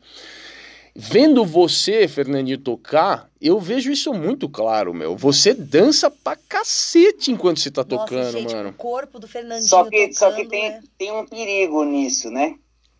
Aí isso pode gerar a situação que é o cara tá mais preocupado com como o corpo dele se mexe do que com o som que tá saindo. Então tem assim um problema aqui do lado do nosso lado, é do lado de cá, né? Mil vezes melhor um cara com uma expressão corporal horrível, assim, ó, todo torto, que tá swingando pra caramba, do que um cara que tá fazendo tudo e não tá acontecendo nada, Sim. né? Então, o que eu diria é, por exemplo, pegar como exemplo um pianista, o Keith Jarrett, né? Ele não só se mexe, e outra, ele vem da, da tradição do piano clássico. Então, o piano clássico, acho que dá para linkar um pouco com o balé clássico. Então, as posturas são todas muito respeitadas. Você não pode tirar a mão do instrumento para tocar, ou então tem a maneira de tirar a mão do instrumento. É, tem uma série de formalidades. O Keith Jarrett estudou piano clássico, mas ele não ele não trabalha com isso. Ele trabalha tocando jazz e tal, mas a técnica dele é incrível. Ele não só se mexe, como geme enquanto toca, né? Então, ele faz barulho tocando e tal. Só que quando perguntaram para ele isso e perguntam muito, ele fala que todo o cérebro dele está na ponta dos dedos, né? Então, ele só está pensando no que ele está acionando no piano e o som que está saindo. É só isso que ele está pensando. Todo o resto acontece para que saia o som do jeito que ele quer. Uhum. Então, fazendo um paralelo, assim, longe de mim ser como o Keith Jarrett, mas é exatamente esse o ponto. O que eu quero, o que eu penso, o que eu estudo é o toque e o som que eu quero que saia. O que o meu corpo está fazendo para isso acontecer é um problema do meu corpo, e muitas vezes é um problema mesmo. Tem que alongar, tem que fazer esporte para fortalecer as coisas, porque a gente faz com o corpo muitas vezes coisa que não é ideal, né, para que o som saia. Então é isso, sim. Sim, o corpo faz parte do som. Muitas vezes eu tenho que entortar minha coluna para que eu acerte daquele uhum. jeito a baqueta no surdo, né? Mas é, é, é, é, uma consequência do som, o movimento do meu corpo, e não o contrário. Uhum. É, e muitas vezes é orgânico que você nem sabe. De, de repente dá umas levantadas lá que você fica em pé, não, é, não era por esse motivo que você falou. De repente você faz, dá umas levantadas e senta. Isso vem sem você perceber, não é? É, é orgânico. Sim. Não, eu, o Fernandinho tá falando isso, eu ia te falar uma coisa, Fernandinho. Companheiros, olha esse meu pensamento. Tem pessoas que acham que estão dançando, que fazem aulas de dança, que ficam dançando a vida inteira e não dançam. É, são as pessoas que estão fazendo o que você falou. Esse cara que fica fazendo um monte de movimentos e no fim não tá nem dançando, porque ele tá tentando tocar um instrumento, e nem tocando o instrumento direito. Então tem muita gente que faz a dança que nem esse cara e, e praticamente não tá dançando, porque é gente que não tá dançando para se expressar, não tá dançando organicamente porque uma música, alguma coisa mexeu com essa pessoa, que é o que qualquer pessoa pode fazer, que você faz no seu quarto. Não, só está usando a dança para fazer uma performance totalmente fake, baseada em nada. E isso é, isso é um lugar da dança, que é onde ela mais aparece e é o que, é, para mim, é o que é menos dança. Isso. Entende? Isso tem na música também pra caramba. E, e seria legal que mais pessoas, assim, fizessem parte do ensino é, básico da humanidade, né, a arte, uhum. para que ninguém fosse enganado por ele, porque muitas vezes se você não tem a, a como julgar uma pessoa com, com falso, com, uma falsa movimentação e tal, te, te tapeia, né, porque tapeia. você não tem condição de julgar, você é enganado e leva aquilo em consideração como arte. Eu não vou citar o nome de nenhum artista aqui, mas tem uma série de músicos que vendem uma coisa e são outra, né? Mundialmente famosos, sim. Uhum. E as pessoas são enganadas por isso, né? Porque elas não têm como julgar. É. Diego Tavares, tá, tô vendo que vai sair alguma coisa aí, Diego Tavares. Venha. Cara, não, eu fiquei, eu tô tipo assim, né? Várias coisas que falam, eu fico só aqui, ó. É. Que nem a Tati. Eu tô olhando pra Tati tô assim. Tanto que a Tati falou que eu ia falar, né? Eu tava aqui para falar, ela foi e falou que ia falar. E, e cara, é, é, muito, é muito louco isso mesmo, né? E, tipo, eu fiquei pensando em relação a, a nossa. Quando a gente começa a dançar, a gente quer mostrar que tá dançando. Né? A gente quer realmente falar, olha eu aqui. E aí você faz os movimentos grandes, fortes, querendo, né? E aí, com o passar do teu entendimento na dança, você vai ver que você não precisa daquilo tudo, né? Você, você uhum. pode, tipo, ter muita dança ainda só na tua respiração, por exemplo, né? Só na tua forma de se expressar ali, né? E, às vezes, as pessoas linkam isso ficando velha e aí ela não dança tão forte como dançava antes. Mas, na verdade, não é. Não é que ela tá velha. É que ela entendeu o que é, como que é o negócio, tá ligado? É que o, o entendimento dela veio, tá ligado? E, tipo, o que ele falou ali do, do, do negócio, é, eu linkei muito com isso, sabe? Tipo, de que. É, e às vezes a pessoa vai ficando velha e não para de dançar como antes, porque não teve o entendimento, né? Sim. Ficou velho, mas não ficou sábio. Nossa, aí quebra dizem. tudo a pessoa. E aí se mata. É. Tem, tem, tem uma, uma, situação muito legal que é você pegar. Assim, eu, a gente, hoje em dia com o YouTube, ainda mais assiste muito vídeo, né?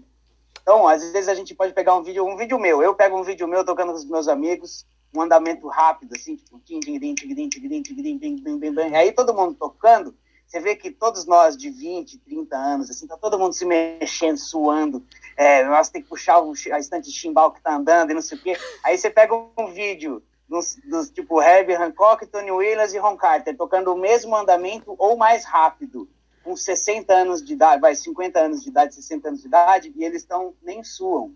né? É. Porque eles fazem só o esforço necessário para tocar, né? A, gente já fica desesperado antes, já conta já está desesperado suando. Né?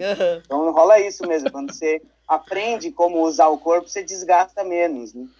O, o Diego Valverde, hoje, hoje em dia a dança, a dança para você, ela tá te exigindo esse suador que o, chimbal vai indo embora e você tem que buscar, ou você a dança já tá mais agradável, você consegue lidar com ela mais de boa? No começo foi difícil, viu? mas hoje em dia eu posso dizer que eu tô, tô desenvolvendo esse aspecto mais, né? De você aprender aquele momento que você precisa fazer o esforço, né? Mas baseado nessa discussão que vocês tiveram, a Tati falou um negócio muito legal e é até um, algo, algo que eu venho pensando faz tempo, né? Que eu, eu sinto que as pessoas, na verdade, eu, eu não gosto muito de falar de, das pessoas porque cada um decide o que quer fazer da vida, né?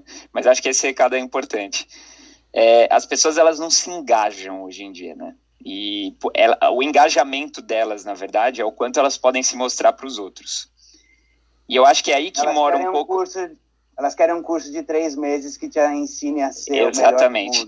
É, ó, se eu tivesse entrado na casa da dança com o pensamento de que em três meses eu ia estar tá dançando, eu teria me ferrado. Por quê?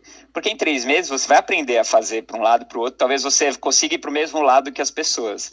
Mas, gente, você não vai postar um vídeo profissional que você sabe, ser super desenvolvido, que você vai arrasar e receber um milhão de curtidas. E não é essa a intenção, entendeu? Eu queria que as pessoas conseguissem colocar na cabeça delas que quando você entra em um processo evolutivo, a sua evolução não é em você com relação ao mundo, é em você com relação a você mesmo. E é você ultrapassando cada pedacinho, dando um passo de cada vez e conseguindo ultrapassar cada obstáculo, como subir no palco do Gazeta para dançar uma, um espetáculo do Hip Hop 1 aí subir num Gazeta para dançar o espetáculo do hip hop avançado. Tipo, são desafios, são, são etapas que você vai passando. E as pessoas se esquecem de sentir esse prazer por essas etapas. E é um prazer não externo, é um prazer interno, uhum. que só você vai degustar. E hoje em dia as pessoas elas não querem esse prazer interno, elas só buscam o externo. E aí você, eu vejo muita falta de engajamento, isso gera ansiedade, porque está sempre buscando alguma coisa. Então, sei lá, eu, eu, é, esse é um recado que eu queria passar, porque eu acho que as pessoas precisavam focar mais nisso, encontro delas com elas mesmas. Eu acho, Isso talvez ajude nesse aspecto que você falou, entendeu, Fernando? De o que, que eu preciso mostrar hoje? São as notas todas alinhadas. Então vamos focar nisso, depois eu penso no meu corpo. Eu acho que esse é um ótimo momento para evocar aqui é, eu faço um pedido ao Diego Tavares, como o nosso compliance aqui, que manifeste a palavra oficial, a palavra-chave dos episódios, de todos os episódios praticamente, do Pé na Orelha, já baseado nisso aí que o Diegão falou. É, nessa sociedade hoje em dia, a gente está muito imediatista. Esse é o, essa é a palavra. É o imediatismo da sociedade. Muito obrigado, Diego. Eu sabia que eu podia contar com você, cara. Se tiver um episódio sem essa palavra, um dia nós vamos fazer uma pesquisa. Quantas vezes foi, foi, foi trazida essa palavra aqui? Isso na música é uma das maiores causas de lesão, né? Hum. Você se machuca, epicondilite, tendinite, a maior parte das vezes é por conta disso. Quer resolver um trabalho de três anos em três meses, né? Não tem como, vai se machucar. E a gente achando que lesão era coisa de, de dançarino, de bailarino, Jess, fala aí. Não. E eu acho que uma outra palavra que dá para acrescentar é o autoconhecimento, né? Sempre a busca do autoconhecimento, para você não cair no imediatismo. Olha aí, sim, sim. É, é, eu, faz todo sentido, né? Porque essa ideia do autoconhecimento é mais uma dessas palavras que vão ficando meio banalizadas, né? Mas, é, cara, isso é, isso é essencial para qualquer coisa. E, e, trazendo de volta aí para a discussão da dança, o que é dança para você e tal não tem muito como você chegar em qualquer uma das possíveis infinitas respostas para uma pergunta desse tipo sem que você resolva, antes de resolver a palavra dança, na pergunta o que é dança para você, você deve primeiro resolver a pergunta é, baseado na palavra você. E o que eu quero dizer com isso é que a subjetividade que, que é possível, com a qual é possível tratar a ideia de dança, é algo tão subjetivo, é algo tão amplo, tão infinito, que antes de pensar nela, porque é infinito, vai ser impossível você resolver essa discussão pensando na dança, você tem que resolver você. Para que te serve dança? O que te parece? O que ela fez para você até hoje? Quais problemas ou necessidades você resolveu com ela? O que é que você viu que é entendido como dança que te interessou e que você teve vontade de fazer? em quais momentos interessantes da sua vida você viu que a dança estava presente? Ou que mais ainda você tomou parte nessa manifestação? Enfim, então é você que tem que ser compreendido antes. E muitas vezes eu acho que tem um probleminha aí nesse processo que a gente busca direto resolver a pergunta do que é dança. E essa é uma pergunta que quando a gente toca nesse assunto é só por uh, uma, uh, uma masturbação cognitiva. É só para a gente ficar brincando de, de adivinhar, brincando de trocar algumas palavras de lugar. É uma ginástica, é uma yoga é, conceitual, porque não existe uma resposta para o que é dança. O máximo que dá para fazer é o que é dança para você. E tem um dedinho indicador direito levantado ali que pediu o direito à fala e está concedido. Venha, Diego Tavares. Henrique, eu queria fazer uma pergunta para você. Não, isso não acontece aqui. Ah! Próximo assunto. é. O Diego Tavares. Não. Obrigada. Caceta, mano. Lá vem. Ah, a, não, a pergunta é assim: o que, que seria a dança para todos, então? O que, que seria de entendimento de todos que é dança? É. E tem isso, né? O que é dança para você, cada um tem a sua experiência. Mas o, quais são os elementos, o que, que seria que todo mundo quem não é da dança, quem é da dança, reconhece como dança. O que, é. seria a dança? É porque existem algumas, existem algumas brechas no sistema, né? Tem algumas, alguns, algumas falhas no Matrix, algumas exceções que sempre vão levar essa discussão por água abaixo. Por exemplo, a dança envolve movimento. Me parece bastante pragmático, bastante razoável que a gente traga essa afirmação. Mas nós já vimos dança sem movimento. Eu, eu já vi, acredito que alguns de vocês já tenham visto isso em algum momento. E aí você acaba, é uma exceção tão poderosa que acaba meio que colocando em xeque essa primeira afirmação que parece tão óbvia, né? Próxima afirmação que me parece lógica: dança envolve movimento com música. É claro que envolve música, mas como o Fernandinho já trouxe aqui para nós, eu já vi dança sem música e a música pode ser. Uh, o, o, silêncio às vezes pode ser considerado música, então e agora? É silêncio, mas é música, mas tem ou não tem, complica tudo de novo. Muitas vezes a gente fala John que. Cage tem um, tem um. John Cage tem uma peça, né, que são, chama 4 e 33, e são 4 minutos e 33 em silêncio. Exatamente. Né? Fica lá, 4 minutos e 33 apostos até o maestro falar que acabou, aí acabou. É. E em cada lugar é diferente, né? Porque o silêncio é diferente em cada lugar. Exato. E, e o próprio John Cage que fazia a trilha sonora de, da maior parte das obras do Merce Cunningham. Então, a assim. A música pode ser do próprio corpo também, né? A va... música Mas é, que, é, então, mas essas são as afirmações de que tem polos que acreditam, polos que não, né? Então isso não responde. Mas o que que então, o que que, o que, que de, mai, de maioria, assim, tipo, para quem acha que dança sem música pode ser também, mas eles acreditam que dança com música é, né? Então, certo. dança também. Certo. Então, tipo, para todos, né, o que que seria? Tipo assim, ah, de modo geral, assim, tipo assim, mesmo que alguns acreditem que de outra forma também pode ser. Sim. Mas, né, tipo, é, tem as intersecções ali, né? Então, eu acho que as duas coisas elementares seriam movimento e música é, elementar, que para, enfim. É, expressão. Expressão é uma outra coisa, sem dúvida, expressão também. E tem gente que defende a ideia é, de movimento complexo. É, essa não é uma teoria minha, é uma coisa que eu já ouvi em vários lugares, né? Então, por que, por que movimento complexo? Porque a gente pode entender movimento como um simples gesto, né? O gesto cotidiano, o gesto diário, o gesto de escovar os dentes. E aí, de novo, mas isso também pode ser dança, então a gente consegue gerar mais um buraco aí na avaliação. Mas, seguindo tua, tua ideia, que eu acho que é muito boa, né? Vamos pela, vamos pela maioria, vamos né, na democracia do entendimento da, definição de dança, eu acho que tem a, a alguma coisa aí, né? Além de movimento, além de música, expressão, tem algo uh, no sentido de ser movimento para além do gesto, né? Acho que tem alguma coisa aí.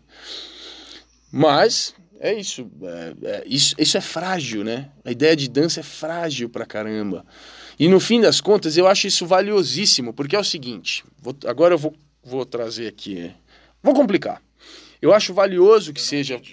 Olha, Tatiana, o, o. Gente, o meu Siri aqui, ele. Quer participar ele também. Quer.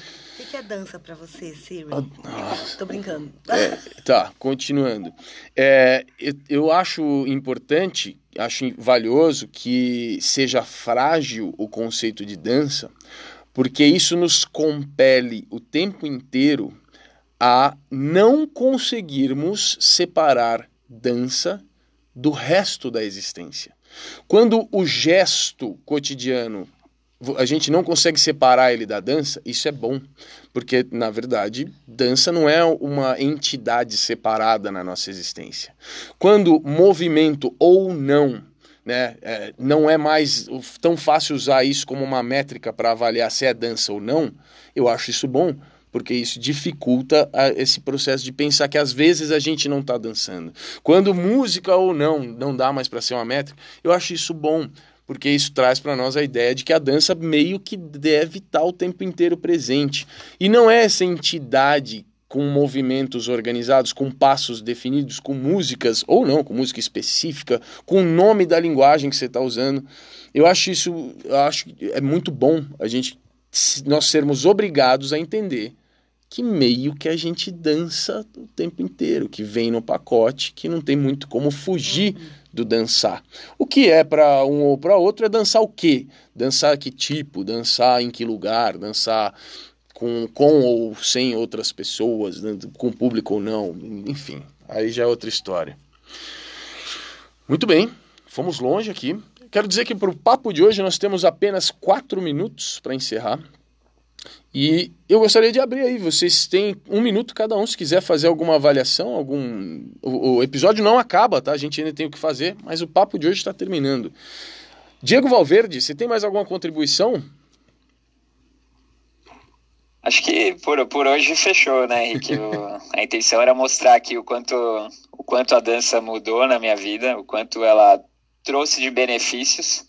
É isso que eu, eu, eu coloquei como meu objetivo pessoal quando você me convidou. Eu falei, quero mostrar que a dança para mim é uma série de benefícios e uma série de coisas boas. E para uma pessoa que não não se dedica ao nível de um profissional. Você falou que você ia fazer a pergunta de, do que é reincidente, uh, é a dança verdade. ocupa na minha, no meu dia 11 horas, 12 horas, assim, tipo, são três fazendo aula é, por, por dia, né, nas segundas e quartas, e mais cinco de um treino contando aqueles momentos que você está cozinhando e você acaba dançando também.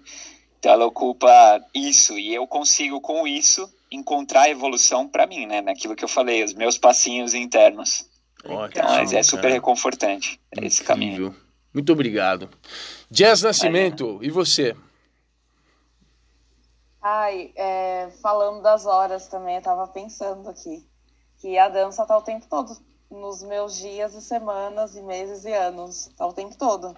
Até quando era pequena, até na barriga da minha mãe. Então, tá o tempo todo.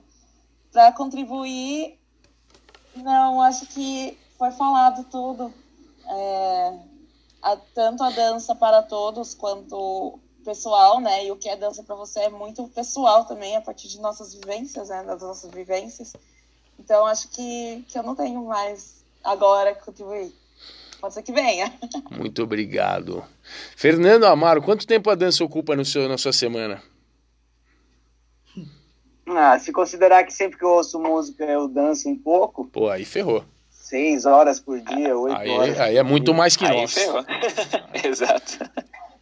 É, a, única coisa que eu gostaria de falar é que assim a, a primeira vez que de fato mesmo eu fui ver alguma coisa de dança, assim, e me interessou, e foi quando me contaram, assim, tem um sapateado e bateria sempre esteve muito ligado, né, até porque a bateria, do jeito que ela é, assim, né, a bateria é, é americana, né, é um instrumento que apareceu no começo do século XX lá nos Estados Unidos, é uma junção de um monte de tambores europeus na, ali na, na, situação dos Estados Unidos. Até a crise de 29 teve a ver com essa. Manda um monte de gente embora e um cara só faz o serviço de todo mundo, né? Hum. E então, e, e, uma das coisas que, que tem ligação lá é o sapateado, o box e a música, né? Principalmente porque é afro-americano, né? E eram as coisas que eles podiam fazer lá naquela época, que tinha muito preconceito. E um dos caras que mudou tudo na batera, e ele realmente mudou muita coisa, ele mudou a questão de aquecimento, é, warm-ups, ele que trouxe isso para a música, meio que para a música, né, que ele trouxe através da bateria. E ele mudou a maneira de, de tocar o chimbal com o pé e com o pé direito, porque ele tinha uma abordagem do sapateado, então ele tinha uma postura hum. diferente, ele sabia acionar o corpo de maneiras diferentes, né, do que um músico, ele dançava, ele se alongava, então ele já entrava para tocar quente. Então ele mudou muitas coisas assim no, no, no, âmbito da música instrumental e na forma de tocar bateria. A bateria é diferente depois dele. Né? Grande parte da diferença que ele trouxe foi por conta dele misturar essas duas coisas, o sapateado e a bateria. Incrível. Ah, o nome dele é Tony Williams. Show. Diego Tavares, suas palavras e considerações do final do papo de hoje. Olha, eu diria que a dança ocupa umas 25 horas do meu dia, por aí. Assim. é, na, na, verdade é, é, isso. A gente tá. Eu tô toda hora, eu vejo dança em tudo mesmo. Eu sou desse cara que vê um prédio que está meio assim, eu vejo umas janelas abertas, eu já tenho umas ideias ali naquele lugar ali. Então, está no meu cotidiano sempre. E eu queria falar sobre uma das minhas pesquisas, que é tipo de danças brasileiras, né? E que a minha contribuição seria isso, né? Tipo, que eu estou estudando bastante algumas danças lá de Pernambuco, por exemplo, é, que, que tem por origem muitos, muitas pessoas que são do corte de cana, de açúcar, enfim, e a naturalidade como aquela, aquilo acontece, aquelas pessoas elas não são ditas dançarinos, bailarinos. Você olha para aquela pessoa, você não vai dizer que ela dança, né? Digamos assim, né? Só que quando você vê aquela pessoa se movimentando hum, hum. de uma forma é, natural, do cotidiano dela, de forma ritmada, aquilo é muito bonito, né? Aquilo é uma é, e é aquela naturalidade que eu tento buscar hoje em dia, assim, né? tentando ver quem sou eu e como eu me mexo, né? Fora as linguagens que eu aprendo. Né? Então acho que é uma dica seria isso, buscar essa naturalidade, assim, né? Tipo, da dança mesmo, de quem é você mesmo na dança. É difícil, né? Mas. É. Mais uma vez, autoconhecimento. Tá aí de novo. Tá aí de novo. Muito bem. Tati, alguma coisa para encerrar o papo de hoje? Eu quero te perguntar quantas, horas, quantas horas a dança na minha semana? Existe na sua semana? Hum, ótima pergunta. Uhum. Dois, quatro, cinco, seis, sete, sei lá, cerca de oito horas na semana. Oito horas na semana. Muito pouco. Eu não, eu, eu não sou. A dança me, se mexendo, né? É, isso sim. Se não for se a mexendo. Dança assunto... Não, a dança assunto é, é puxa vida, aí é a maior parte dos meus dias. Mas a dança eu mesmo envolvido lá, me mexendo e tal, não chega a 10 horas na semana. Na sua? É, então, a dança assunto tá praticamente o tempo todo, eu tenho que me esforçar para sair, para sair, é, né? Sim. Por isso que eu tenho hobbies diferentes, tipo hand lettering, e gosto de fazer atividade física, então faço outras atividades físicas só para tentar tirar um pouco, porque às vezes você precisa tirar um pouco, né? Oh, sim. E nossa, mas na prática, sim, nem fiz a conta agora, mas acho que umas seis horas por dia, né? Por dia? Pra, na prática. Ah, porque eu dou Incrível. quatro horas de aula por dia, sempre tem mais alguma coisa para fazer, uma aula para alguém extra que eu vou dar. Deve dar muitas horas na semana. É incrível. A, a, dança. Mas é isso, acho que não. Acho que minha contribuição eu dou toda semana aqui no Pé na Orelha, né, gente? Ótimo. É isso. Eu só acho que dança. Não, eu só quero dizer que dança, eu acredito que é algo que pode mudar vidas. A dança tem um poder por causa do tal do autoconhecimento que a Jess falou, mas a dança realmente é uma forma de expressão que mexe com o corpo de uma forma, porque ela é uma atividade física e ela também usa a música e tem então ela usa todos os poderes da música, ela usa todos os poderes dos hormônios que a gente libera quando a gente faz qualquer atividade física, né? E, e ela tem realmente um poder um, afetivo, assim, muito forte, né? Então, as pessoas que fazem dança, elas realmente se encontram muito mais com elas mesmas do que quem faz, por exemplo, um esporte. Né? Eu acho que a dança permite o um encontro consigo mesmo e a dança permite que é, é, é, o, é, o corpo dessa pessoa que dança, não importa quanto ela dance, é o quão profissional, não estou falando profissional, mas a pessoa que move o corpo e deixa o corpo dançar, tem uma relação muito melhor com o seu próprio corpo. Então aí vem a autoestima, aí vem uma expressividade melhor na sua profissão, não importa qual ela seja, né? Vem uma confiança em si mesmo muito maior, um amor próprio muito maior. Então eu acho que a dança é uma ferramenta muito mágica. Isso Sim. é o que eu acho da dança. Para mim, ela é uma ferramenta mágica. Então, você que está escutando, marque um encontro com você mesmo, um encontro uhum. com você mesma, lá no seu quarto ou na sala, afasta os móveis, bota para tocar um Tony Williams ali, na, tocando junto com Miles Davis, ou então se vuca no Let's Vamos, com a, a cozinha sueca, e vai descobrir o que é dança para você. Oh, yes! Bom, Papo de hoje encerrado. Vamos agora para Merchan, calendário e vai lá ver. Ó, segura, porque imagina vai lá ver o que é que tem hoje, né? Uh! Let's go.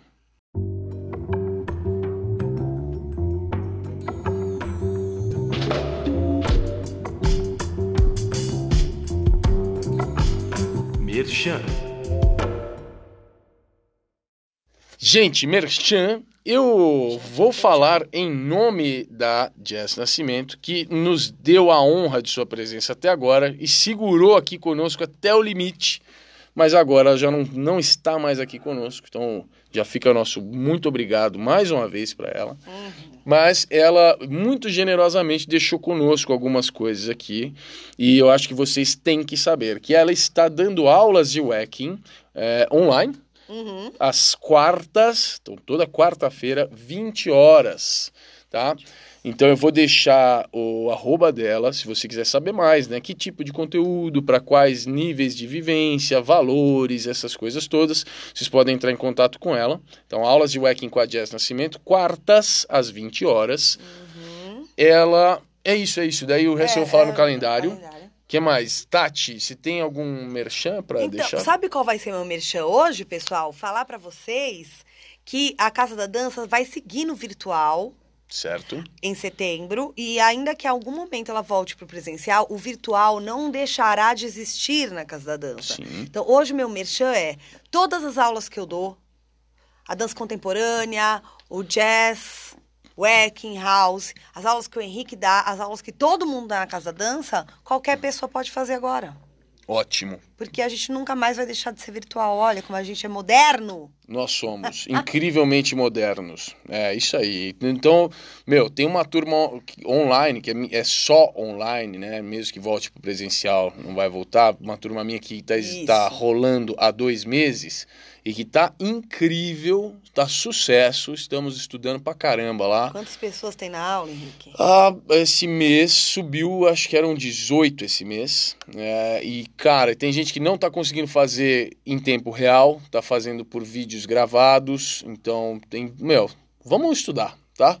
Tamo Isso. lá, só troca ideia. Diego Tavares, fala aí, o que, que você tem para oferecer para nós? Bom, várias coisas, na verdade, né? mas eu tenho eu tenho que oferecer a minha simpatia, né, em primeiro lugar. Então, venham falar comigo aí, estamos aí. Venham falar mas comigo. Mas eu queria eu queria Cara de é, pau pra caramba, né, mano? Eu queria falar sobre um sobre um produto aí que a que a, a quarentena fez aí eu eu tirar da gaveta. O Henrique e a Tati me ajudaram aí é, me orientando em alguns aspectos também, e que é uma mentoria de treino online, assim, né? É, eu falo mentoria de treino, mas as pessoas que estão fazendo a mentoria comigo sabem que vai para além disso, assim. A gente conversa mil horas e fala sobre mil assuntos relacionados à dança e não, enfim. A gente fica filosofando, assim, é um pé na orelha particular, assim, uma coisa assim. Maravilhoso. E aí, é... enfim, queria convidar vocês, se quiserem saber mais sobre isso, tem no meu Instagram, é, vem falar comigo real, assim, sem compromisso mesmo, para a gente, tipo, entender aí quais são as suas necessidades e a gente buscar. É, é uma mentoria particular mesmo, não é? Então vai de acordo com o seu interesse, sabe? Então, mentoria é essa que inclusive já foi vai lá ver aqui no Pé na Orelha, alguns episódios atrás aí. Então, vamos colocar de novo esses dados e, e pô, vamos, vamos atrás disso aí, people. Fernandinho Amaro, eu, eu às vezes divulgo seus cursos lá na minha, nos meus stories. Eu queria saber se tem mais algum aí pela frente, algum que você tem na, na programação. Tanto para músicos, tá? Tem gente que às vezes não, não é, enfim, uma galera aí não é da, da música especificamente que escuta a gente, mas de repente conhece alguém. E tem alguma outra coisa que você poderia sugerir aí, algum curso seu para quem não é necessariamente um músico de formação? Como é que é? O que, que você tem? Ó, eu dou aula de bateria, dou aula de iniciante até avançado, né? A gente não tem esses termos, mas acho que é um jeito de explicar assim, né? Para quem está começando, até se, se já trabalha com isso, enfim, eu dou, eu dou aula. É, dou aula lá no Instituto de Bateria da Vera Figueiredo, né? Que é um, uma escola, na verdade, onde eu estudei e hoje em dia dou aula, né? E é, dou aula também de percepção, a gente chama de percepção no meio da música, que é o que? É uma. Para como educar seu ouvido, né? A gente desde criança educa a ver as cores, né? Desde criança fica assim, a mãe coloca ah, o quadrado, ah, a bola, o círculo, vermelho, preto, branco, né? E, e, é o mesmo tipo de treino com sons do ouvido, tanto de ritmo quanto de notas. Acho que o primeiro estágio de ritmo, né? depois as notas, mas e, e eu acho que esse, essa aula é para qualquer pessoa, independente, que tem interesse em música, independente de tocar ou não um instrumento. E, e você tinha falado, né, para identificar ritmo, melodia, esses elementos tão, tão é, eu digo básicos, não que sejam fáceis, mas são básicos no sentido de serem são elementares, né? É, é isso. Incrível, sensacional. Hum? Ah, e do, e dou aula online também, né? Eu falei só da escola, mas de qualquer maneira é, tem o online também disponível. Certo. Eu vou então deixar também na descrição aqui o contato do Fernandinho para vocês acessarem tudo isso. Muito bem, vamos para o calendário? A Jess deixou um negócio para o calendário que eu quero falar. Vamos para o calendário. Bora, let's go. Calendário.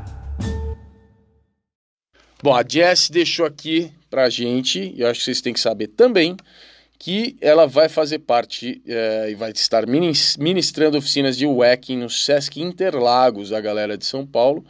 Não tem uma data oficialmente definida, mas será em algum fim de semana em breve. Então, como vocês já vão acessar aí o contato dela pelo Instagram, para vocês trocarem uma ideia com ela, Pergunta então para ela, porque tem essa opção essa possibilidade de fazer aulas gratuitas nessas oficinas de Wacking do Sesc Interlagos.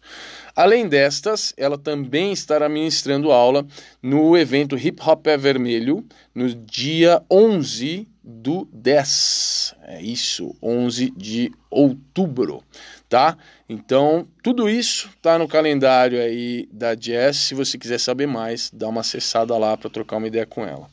Tati, calendário, o que, que você tem? Esse fim de semana eu dou aula num evento que chama Kids Dance, um evento é, virtual, organizado pelo Caio Nunes, meu querido amigo, né, que faz muita coisa pela dança do Brasil, né? Não para de inventar coisa, de fazer acontecer. E eu estou trabalhando como comentarista na mostra comentada dos trabalhos infanto-juvenis, né, infantil e juvenil. E eu vou dar uma aula, vou dar uma aula de jazz dance agora, no domingo, dia 30, às 14 horas. Então, se tiver alguém aí desse público que se empolgou, é só entrar lá no. Tem o site e também tem o Instagram. Kids, Kids Dance. Dance. Deixa eu fazer uma pergunta meio uh, de quem não faz ideia do que está acontecendo. A aula que você vai dar é uma aula voltada para público infantil? É, eles têm uma idade de até uns 14 anos, mais ou menos. Não, que legal, hein? Não, super legal. Mas o evento presencial do Caio Nunes, que eu dei aula, o X Dance, lá no Rio de Janeiro, Uhum. tem, tem a parte infantil. Sim. E a criançada vai lá fazer aulas, tipo, real, entendeu? Bruto, na Faz aula o dia violência. inteiro, igual às aulas de adulto, assim. O dia inteiro lá, assim, participando, anota, faz pergunta. Caramba. É muito legal, muito legal. É o A futuro- se envolve muito, gente. É o futuro da nação dançante, é isso. É, eles se envolvem, eles não têm tantos, né, tantos medos, tantas coisas. Deixa eu perguntar aqui, o Fernandinho Amaro, nós vamos marcar aqui, aquela live agora em tempo real ou não? Aquela gig surpresa? Não? Pô, eu tava louco pra ele inventar um, um negócio aqui no calendário dele, pô. Não, não vai É só acontecer. ficar de É, mas fiquem ligados que no meu Instagram eu sempre divulgo tudo que eu faço. Ótimo, ótimo. Muito bem. Pra finalizar então o episódio de hoje, vai lá ver. Vamos agora para as indicações nossas e dos nossos queridos convidados. Let's go.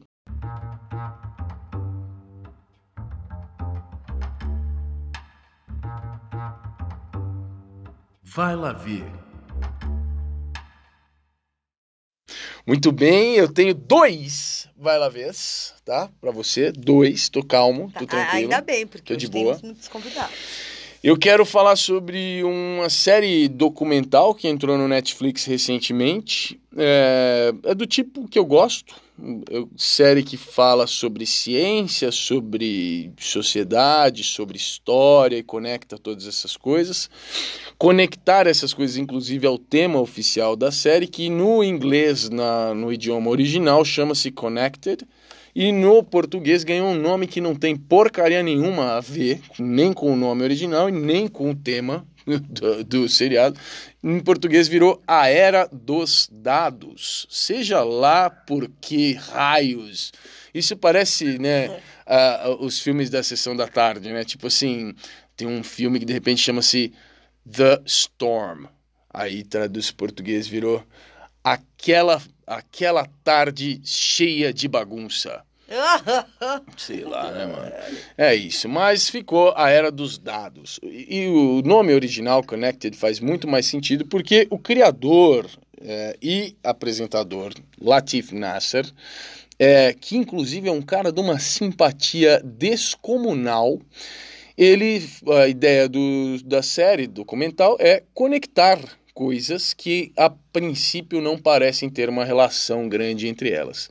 São seis episódios, eu, os, eu assisti os seis já, e os temas são os mais diversos possíveis, como armas nucleares, dígitos, nuvens, poeira, vigilância e o episódio número dois que trata do assunto cocô.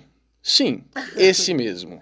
Incrível, eu achei muito legal. Até chamei a Tati, assistiu comigo alguns episódios. Assisti. E ele é sensacional mesmo, nossa. Nossa, o cara é muito simpático. Ai, É, e eu descobri depois que é um cara, ele, ele é PhD em História da Ciência por Harvard. É um cara que apresenta um programa, acho que chama-se Radio Lab. É, tem duas palestras no TED. Não é um iniciante aí na brincadeira. E é muito legal, achei super legal, assisti rapidão, é divertido. Ele tem uma vibe, a ideia do- da série tem uma vibe meio do Vsauce, do Michael Stevens, que já foi meu Vai Lá Ver aqui, provavelmente mais de uma vez. Então tá lá. Segunda coisa que eu quero falar é que neste mês de setembro, a partir do dia 1 até o dia 4, estará acontecendo o UPix Summit 2020. Segundo o próprio evento, a descrição é o maior evento de influência do país.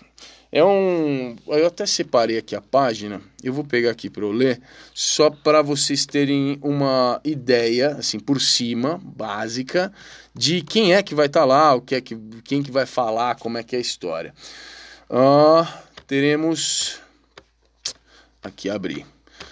Olha lá, alguns temas. O futuro da influência, como a colaboração irá transformar a comunicação das marcas, Uh, Instagram apresenta Reels, a nova superfície e aposta do Instagram. Black Influence, um retrato dos creators pretos do Brasil. Creator Stock Talks do TikTok, o que eu devo analisar nos meus vídeos para ter sucesso, ressignifique a multidão que há em você, cinco coisas que todo influencer gostaria que as marcas soubessem, ah, vidas negras importam, ah, importando, enfim, meu, vocês estão entendendo aí, né? Tem um monte de gente lá, como o Fábio Porchat, como Felipe Neto, Pan Nascimento, uh, Marcela Diné, Gabi Oliveira, Lucas Rangel, enfim, vários e vários uh, convidados para uh, estarem lá batendo papo. Isso é online e gratuito. Então, se você tiver algum tempinho aí nesses dias 1, 2, 3 e 4 de setembro e você tem algum interesse em temas como esse, sugiro que você vá dar uma olhada lá. Eu vou deixar o link do site oficial na descrição para você se informar melhor e descobrir se isso aí é para você ou não, se te interessa ou não. Tá bom? Essas foram minhas indicações. Eu não vou deixar para Tati ainda, eu vou pular para os nossos convidados. Uhum. Quero saber, Diego Tavares, finalmente teremos aqui seus vai lá tão esperados. É um sonho se tornando realidade. O que, que você tem para indicar para nós? Boa. É, então, eu tenho dois vai lá Mande. Porque, né? É isso, não dá para ser um só. Claro. É, o primeiro, e eles são bem diferentes, assim, porque eu sou diferentão, né? Então, assim, ó, o primeiro é você volte lá, são 61 episódios que a gente tem aqui, né?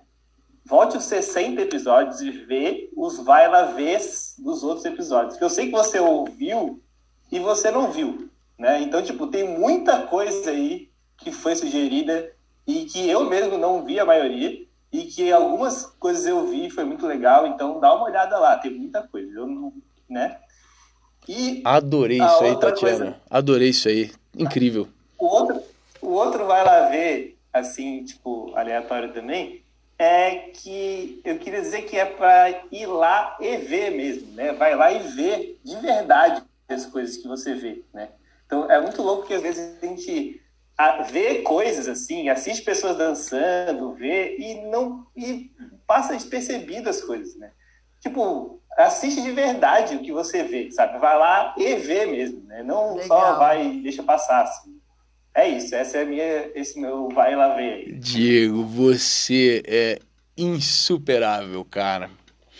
Sensacional, estou de acordo e inclusive não vou precisar colocar nenhum link para isso, então você já me ajudou aqui na parte burocrática. Muito obrigado. Incrível. Diego Valverde, o cara diversificado, cara de interesses múltiplos. O que será que vem aí? Manda. Vamos lá. Primeira coisa que eu queria falar é assim, eu queria dar voz para algo que eu amo muito, que é uma artista chamada Sara Bareilles. Oh. Eu, eu costumo dizer que artistas underrated, eles merecem ser, ser, serem exaltados quando existe a possibilidade de fazer. Eu vejo pouquíssima gente que conhece as músicas dela sem ser a música que tocou na rádio. E, inclusive, eu queria fazer um apelo para Tati fazer uma coreografia numa música dela. Tá, ah, querido, já teve, já houveram muitas, muitas Mentira, quero ver os vídeos, eu então. Eu sou fã, inclusive em espetáculo, Diego. Olha aí. Ela sempre esteve presente nas minhas aulas, sabia? Eu sou muito fã da Sarah Bareilles. Eu conheço Nossa, pouco, devo ela... admitir, Diego ela tem uma voz que para mim é insuperável, assim, a forma como ela chega na afinação de diversas formas que ela vai variando a música. E para mim isso, em qualquer artista isso é muito válido. Você não cansa das músicas dela. E eu quero que ela tenha mais fãs para ela vir fazer um show no Brasil, porque ela nunca fez. E eu não precisar pagar esse dólar absurdo para ir ver ela lá nos Estados Unidos, né? Ótimo. Então, ouçam Sara Bareilles. Vai lá ver, Sara Bareilles. Tem uma outra... série com ela, Diego. É aquela série que eu te Qual falei série? que eu mostrei pra Júlia, com a música dela. Pera, enquanto vocês vão falando, eu já vou pesquisar. Ótimo. Tá bom? Que eu esqueci Beleza. o nome, mas. Ela, tá, ela, tá na, ela, ela estreou na Broadway com aquela, aquela peça da Waitress, né? Que é a garçonete. Ela Sim, quase ganhou, que, é, que ela foi no mesmo ano de uma outra peça que, enfim, insuperável. Mas o outro vai lá ver. Eu vou aproveitar aqui que eu estou participando para divulgar uma coisa que eu, eu tenho muito orgulho. Não é algo que eu divulgo muito, poderia divulgar mais, poderia pagar uns valores lá pro Facebook e Instagram para divulgar, mas não é minha intenção. Eu normalmente recomendo para quem para quem está precisando de uma ajuda, porque eu criei uma teoria muito legal sobre relacionamentos e como construir um relacionamento leve e duradouro. E para isso eu estava escrevendo um livro, aí eu parei de escrever o livro, falei acho que um blog é mais atual. Gente. E eu coloquei essa teoria dentro de um blog e acho muito legal. O blog chama eviveramfelizes.com. É muito fácil. É, acessem, vocês vão gostar, tenho certeza. Quem tá precisando aí dar uma turbinada no relacionamento tem dicas preciosas lá. Gente. Ou quando ou conseguir um relacionamento. Ótimo. Gente, olha isso. Eu vou gente, acessar. Eu, eu, vou acessar que eu tô precisando de umas dicas, Diego. Não tá fácil para mim. Você tá fazendo, hein, Tati? Não tá fácil. Eu aceito a sua Ai, ajuda aí. Aí eu também vou. Quem quiser saber, quem quiser garantir a veracidade do meu blog, manda mensagem pra Paula. Isso, vamos perguntar pra Paulinha. Paulinha, Paulinha, é como é, Paulinha? Muito obrigado, Diegão. Sucesso. Little Voice, Diegão. Little Diegão e pessoal. Little Voice tá na Apple TV, mas eu não sei se dá pra ver em outros lugares. Deve ser. Eu, eu vi, comecei a ver, eu vi um episódio só na Apple TV. E é sobre uma menina que canta e tal. Então ela tem uma atriz, mas a, toda a música da série, ela é toda baseada em música, é dela. Ah, Muito legal. Ela tem a música Little Voice, inclusive, eu adoro, é muito boa. É. Vou assistir, não sabia disso. Assiste, eu tô gostando pra caramba. Bom, antes de Valeu. passar então pro Fernando Amaro, eu quero trazer aqui um vai lá ver que nos foi deixado pela Jess também, que é um arroba do Instagram, certo? Um arroba no. Eu pe- abrindo aqui enquanto eu falo com vocês, para eu não falar bobagem, apesar de conhecer que o trabalho. Ah, se escreve diferente, tem um underline aqui. Certo. Muito bem. Ela deixou aqui para nós a sugestão de um arroba no Instagram, que na verdade o arroba no Instagram é só um jeito de chegar em um projeto que é muito maior do que um perfil. É um projeto chamado Turmalinas Negras. No Instagram tem um underline entre as duas palavras, tá? Eu vou deixar na descrição, mas já falo isso aqui. É um coletivo de mulheres pretas. Aqui, base, eu, eu não sei se são só de São Paulo, não quero falar bobagem. Mas tem muitas amigas, colegas nossas aqui de São Paulo que fazem parte deste coletivo. Eu acho que tem sem ser de São Paulo. Tem também, provavelmente. Eu não quero falar aqui porque eu eu posso falar bobagem e o Vai Lá Ver nem é meu, eu não quero, é, enfim, dar informações erradas. É, eu tô certo, será, em afirmar que a Maiara é quem, quem gerou esse projeto, será? Não sei. Olha aí, gente, eu não tenho informações suficientes. Então, é o seguinte, vocês vão oficialmente ter que ir lá ver o que é. Mas o que eu posso dizer é que é, é um coletivo de mulheres pretas, muitas delas ligadas diretamente à dança, pessoas de talentos diversificados e assim enormes, estão gerando muita coisa valiosa e o caminho mais rápido para acessar es- essas criações, todos esses trabalhos é pelo arroba delas, tá? Então a própria Jess é integrante do coletivo, é, então seria muito legal que vocês fossem lá conhecer, tem muita coisa legal que elas estão gerando. Então vou deixar aqui na descrição o arroba para vocês chegarem até elas, tá? Fernandinho, o que, que é pra galera descobrir? O que, que você tem para falar? Vou falar três, é, três indicações, né? Uma é, do nome que provavelmente as pessoas conhecem. Bom, pode ser que não também, mas Miles Davis, que é um, um nome do jazz muito famoso. E um dos discos mais famosos dele é o Kind of Blue. Então eu não vou falar desse disco, porque todo mundo só fala desse disco. O próprio Miles não aguentava mais ouvir, falar, ouvir falar desse disco dele, sendo que ele tem tantas outras coisas muito diferentes daquele disco. É, então, o, Ma- o Miles mudou a forma de fazer música instrumental nos Estados Unidos, no mundo, na real, pelo menos três vezes, né? Ele, ele foi, ele esteve na mudança, e quatro vezes ele esteve na mudança, três vezes meio que ele que realmente levou para o outro lado, assim. Então, um disco que eu falaria, e é um disco é só auditivo, né? Coisa que não sei se as pessoas fazem hoje em dia, ouvir um disco inteiro, né? Meio que pega uma música, né? Mas eu ouvi o and More, que é um disco do Miles Davis de 63, talvez. E, e ali, assim, é, são cinco músicos improvisando, é, tocando o instrumento de até hoje é, eles são referência em, na, nos próprios instrumentos, assim, mudaram a maneira de se comportar tocando esse tipo de som. É, Tony Williams na bateria, inclusive, que eu falei mais cedo, Herbie Hancock no piano, Ron Carter no baixo, Nossa, George Coleman no saxofone junto com mais. O segundo, a segunda indicação é o, isso se acha no YouTube, tá? Esses discos facilmente. Segunda indicação é um vídeo de 20 minutos que eu tenho assim, assisto, vira e mexe eu assisto, e para mim é meio limpa minha minha alma, minha mente, meu corpo, né? E, e é meio que nem açaí, a primeira vez eh, vai ser, talvez seja legal, talvez não. A segunda vai melhorando, a terceira, tal. lá para a décima vez você já precisa assistir uma vez por mês, pelo menos, que faz bem, né? E, e são quatro pessoas tocando muito junto, com uma sinergia que realmente meio que aquele quarteto não inventou, mas que é uma coisa que existe na humanidade, mas eles personificaram na música assim uma sinergia e um lance espiritual muito forte, que é o quarteto do John Coltrane. E aí se coloca lá John Coltrane Quartet, My Favorite Things, é um vídeo ao vivo, não clica na, no, no áudio da, da gravação do disco, é um vídeo ao vivo. Inclusive eles estão dentro de um teatro e sai fumaça deles assim.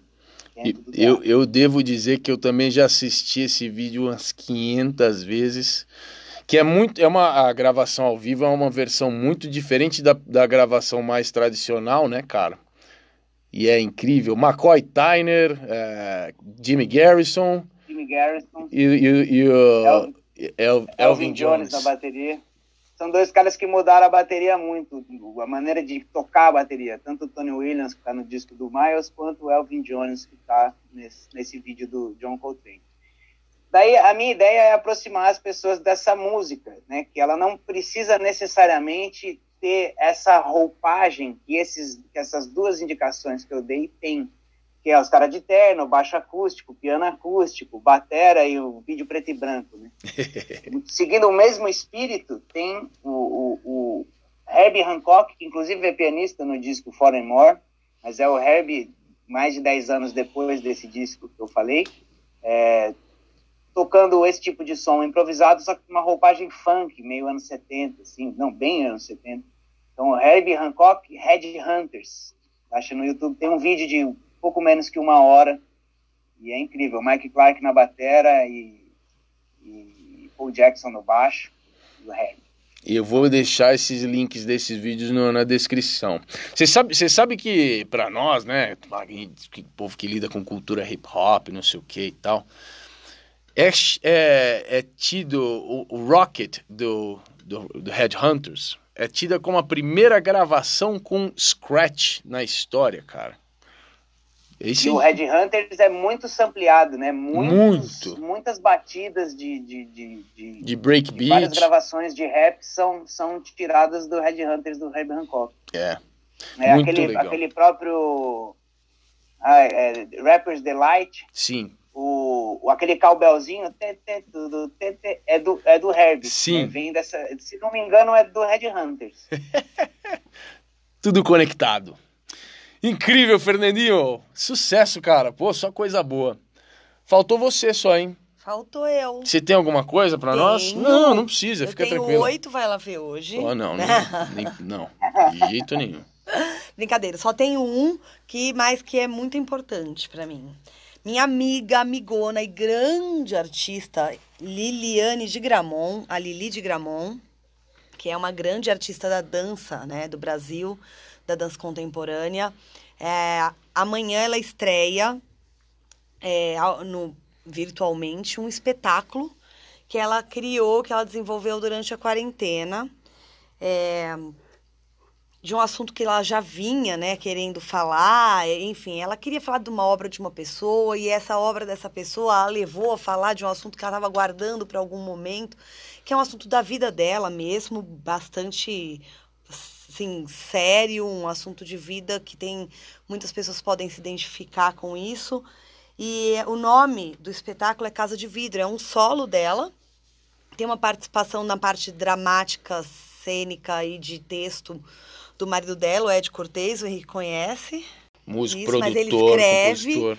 ele escreve também, então, enfim, foi uma junção de várias artes e inspirações que fez com que a Lili mergulhasse em um assunto que estava guardado nela para um momento que ela achasse que fosse o ideal ela tratar desse, né? Então é um assunto sobre a violência doméstica contra a mulher, coisas que aconteceram com a família dela, né, com os pais dela, ela tem uma história e enfim, chama Teto, é Casa de Vidro, Pequenas Mortes. E é um solo dela. Eu vi um pedaço já e assim é impressionante. Ela é muito impressionante. E aí, como tudo que ela leva ali é muito verdade, né? E ela diz que ela.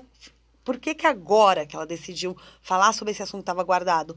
Porque agora que a gente está em isolamento social, né? Tem muita notícia falando, né? De violência doméstica, como aumentou essa violência em casa. Ela foi estudar e viu como tem criança órfã órfã de violência doméstica. Sim. Né? De violência contra a mulher, a criança fica sem a mãe. Enfim, isso mexeu muito com ela, ela sentiu que era a hora. E ela é uma artista sensacional, ela é maravilhosa. Gente, assim, não percam, por favor, tá? Até amanhã, dia 29. Certo. Então espero que todo mundo. Não ver esse. Não, não, não vai dar tempo de, de ver esse. Ah, porque a gente vai lançar segunda. depois. Gente, mas essa é a estreia, tá? Certo. Ela vai fazer vários. Amanhã é a estreia. Então eu vou falar da estreia de amanhã para os meus colegas que estão aqui. Ótimo. E daí vocês vão poder ir seguindo, porque ela vai fazer vários finais de semana. Ótimo. É ao vivo, é uma performance live, tá? Nossa, gente, é muito sensacional. Olha, só de falar. Então, vocês, a gente deixa o arroba da Lili aqui. Perfeito. Né? O Henrique vai colocar lá, que é Lilia, não, o arroba é Gramont. Ah, a gente deixa, senão vão tá? errar. É Mas eu gostaria muito, assim, principalmente que as colegas mulheres assistissem, né? Então, os homens também têm que assistir. Coisa Sim. mais linda, tá? É isso. Muito bom, muito bom. Ótimo. Bom, então, eu acho que estamos nos aproximando do final. Só falta uma coisa para encerrar. É, eu gostaria, Tati, de quebrar um protocolo aqui. Eu gostaria de pedir que a hashtag deste episódio fosse gerada pelo Diego Tavares. será, será que a gente consegue? Diego, vou relaxar, Sim, não vou nem pensar, viu? Porque esse momento sempre eu tenho que ser Olha. muito rápida. Eu tava esperando já que fosse a Tati, eu não tava nem pensando nesse negócio de hashtag. E eu também, eu nunca lembro que isso vai acontecer. Aí quando chega a hora, Olha, na hora eu tenho que tinha falar. esquecido já. Eu acho que o Diego Valverde ali tem uma ideia muito boa. Olha só, jogando um pro outro, cara, que coisa incrível. Cara, me sacaneou, hein, velho? Só porque eu sou xará. É, pois é. Ah, Diego Tavares, você é um cara com todo o cacife, todo o preparo, bagagem, experiência, envolvimento, cara, pra gerar aqui uma. Já sei, já sei, Vai. já sei. A hashtag é não respondemos nada. Pode ser. Pode ser. Eu gosto, tem a ver com você. É, faz jus ao episódio. Faz sentido. Não é mentira. Eu gostei. Então não respondemos Nada. nada.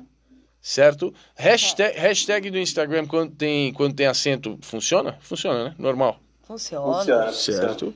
A gente sempre fez com a Eu não sei, eu tenho dúvida. Aí resolveu agora, depois de 61 É episódios. que antes não podia, agora eles É. mudaram. Não sei.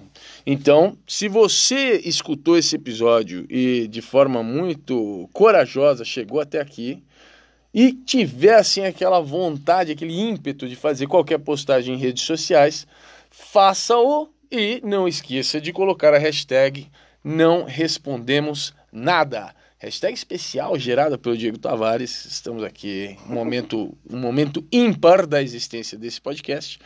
Com essa hashtag lá, a gente vai saber que você efetivamente teve a resistência, a grande paciência de estar conosco até esse momento.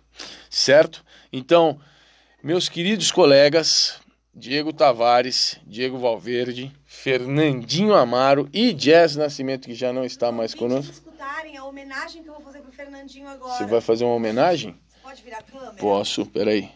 Vai rolar uma homenagem ali pro Fernandinho Amaro agora. Temos a, temos a Tati Sanches sentada numa bateria. Aê!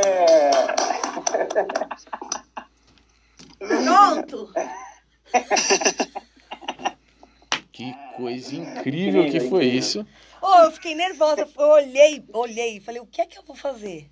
Não, mas foi uma virada eu incrível, você viu? Que... nervosa. Eu olhei, fiquei assim com as baquetas na foi? mão e fiquei pensando assim. E agora, né? Qual que eu escolho?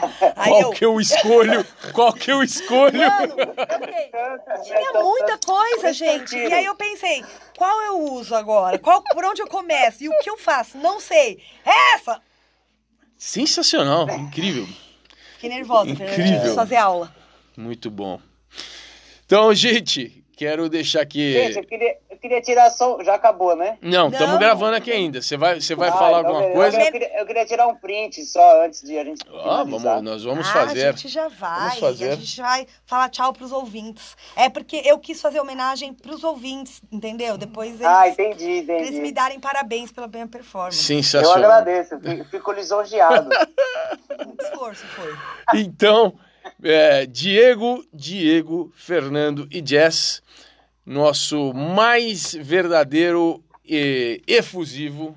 Muito obrigado. Muito obrigada. Pô, valeu demais mesmo por vocês estarem aqui conosco, dedicarem um tempão aqui pra gente. Pô, a gente ficou um tempão aqui. Ficamos muito mais do que normalmente, não é? Então valeu de verdade e a gente espera, assim, de coração que vocês tenham curtido também. O mínimo que aconteceu foi vocês, que são todos, e Jess, todas, falando aqui por todo mundo, pessoas incríveis, terem conhecido a vocês, pessoas incríveis. Então ampliar essa rede de gente incrível. No mínimo já valeu a pena por isso, tá? Então muito obrigado aqui nosso grande beijo para vocês. E vocês que estão nos escutando, muito obrigado também. Fechou?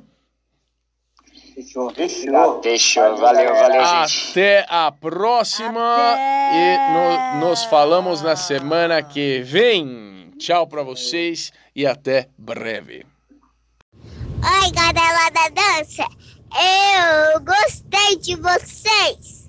Muitão!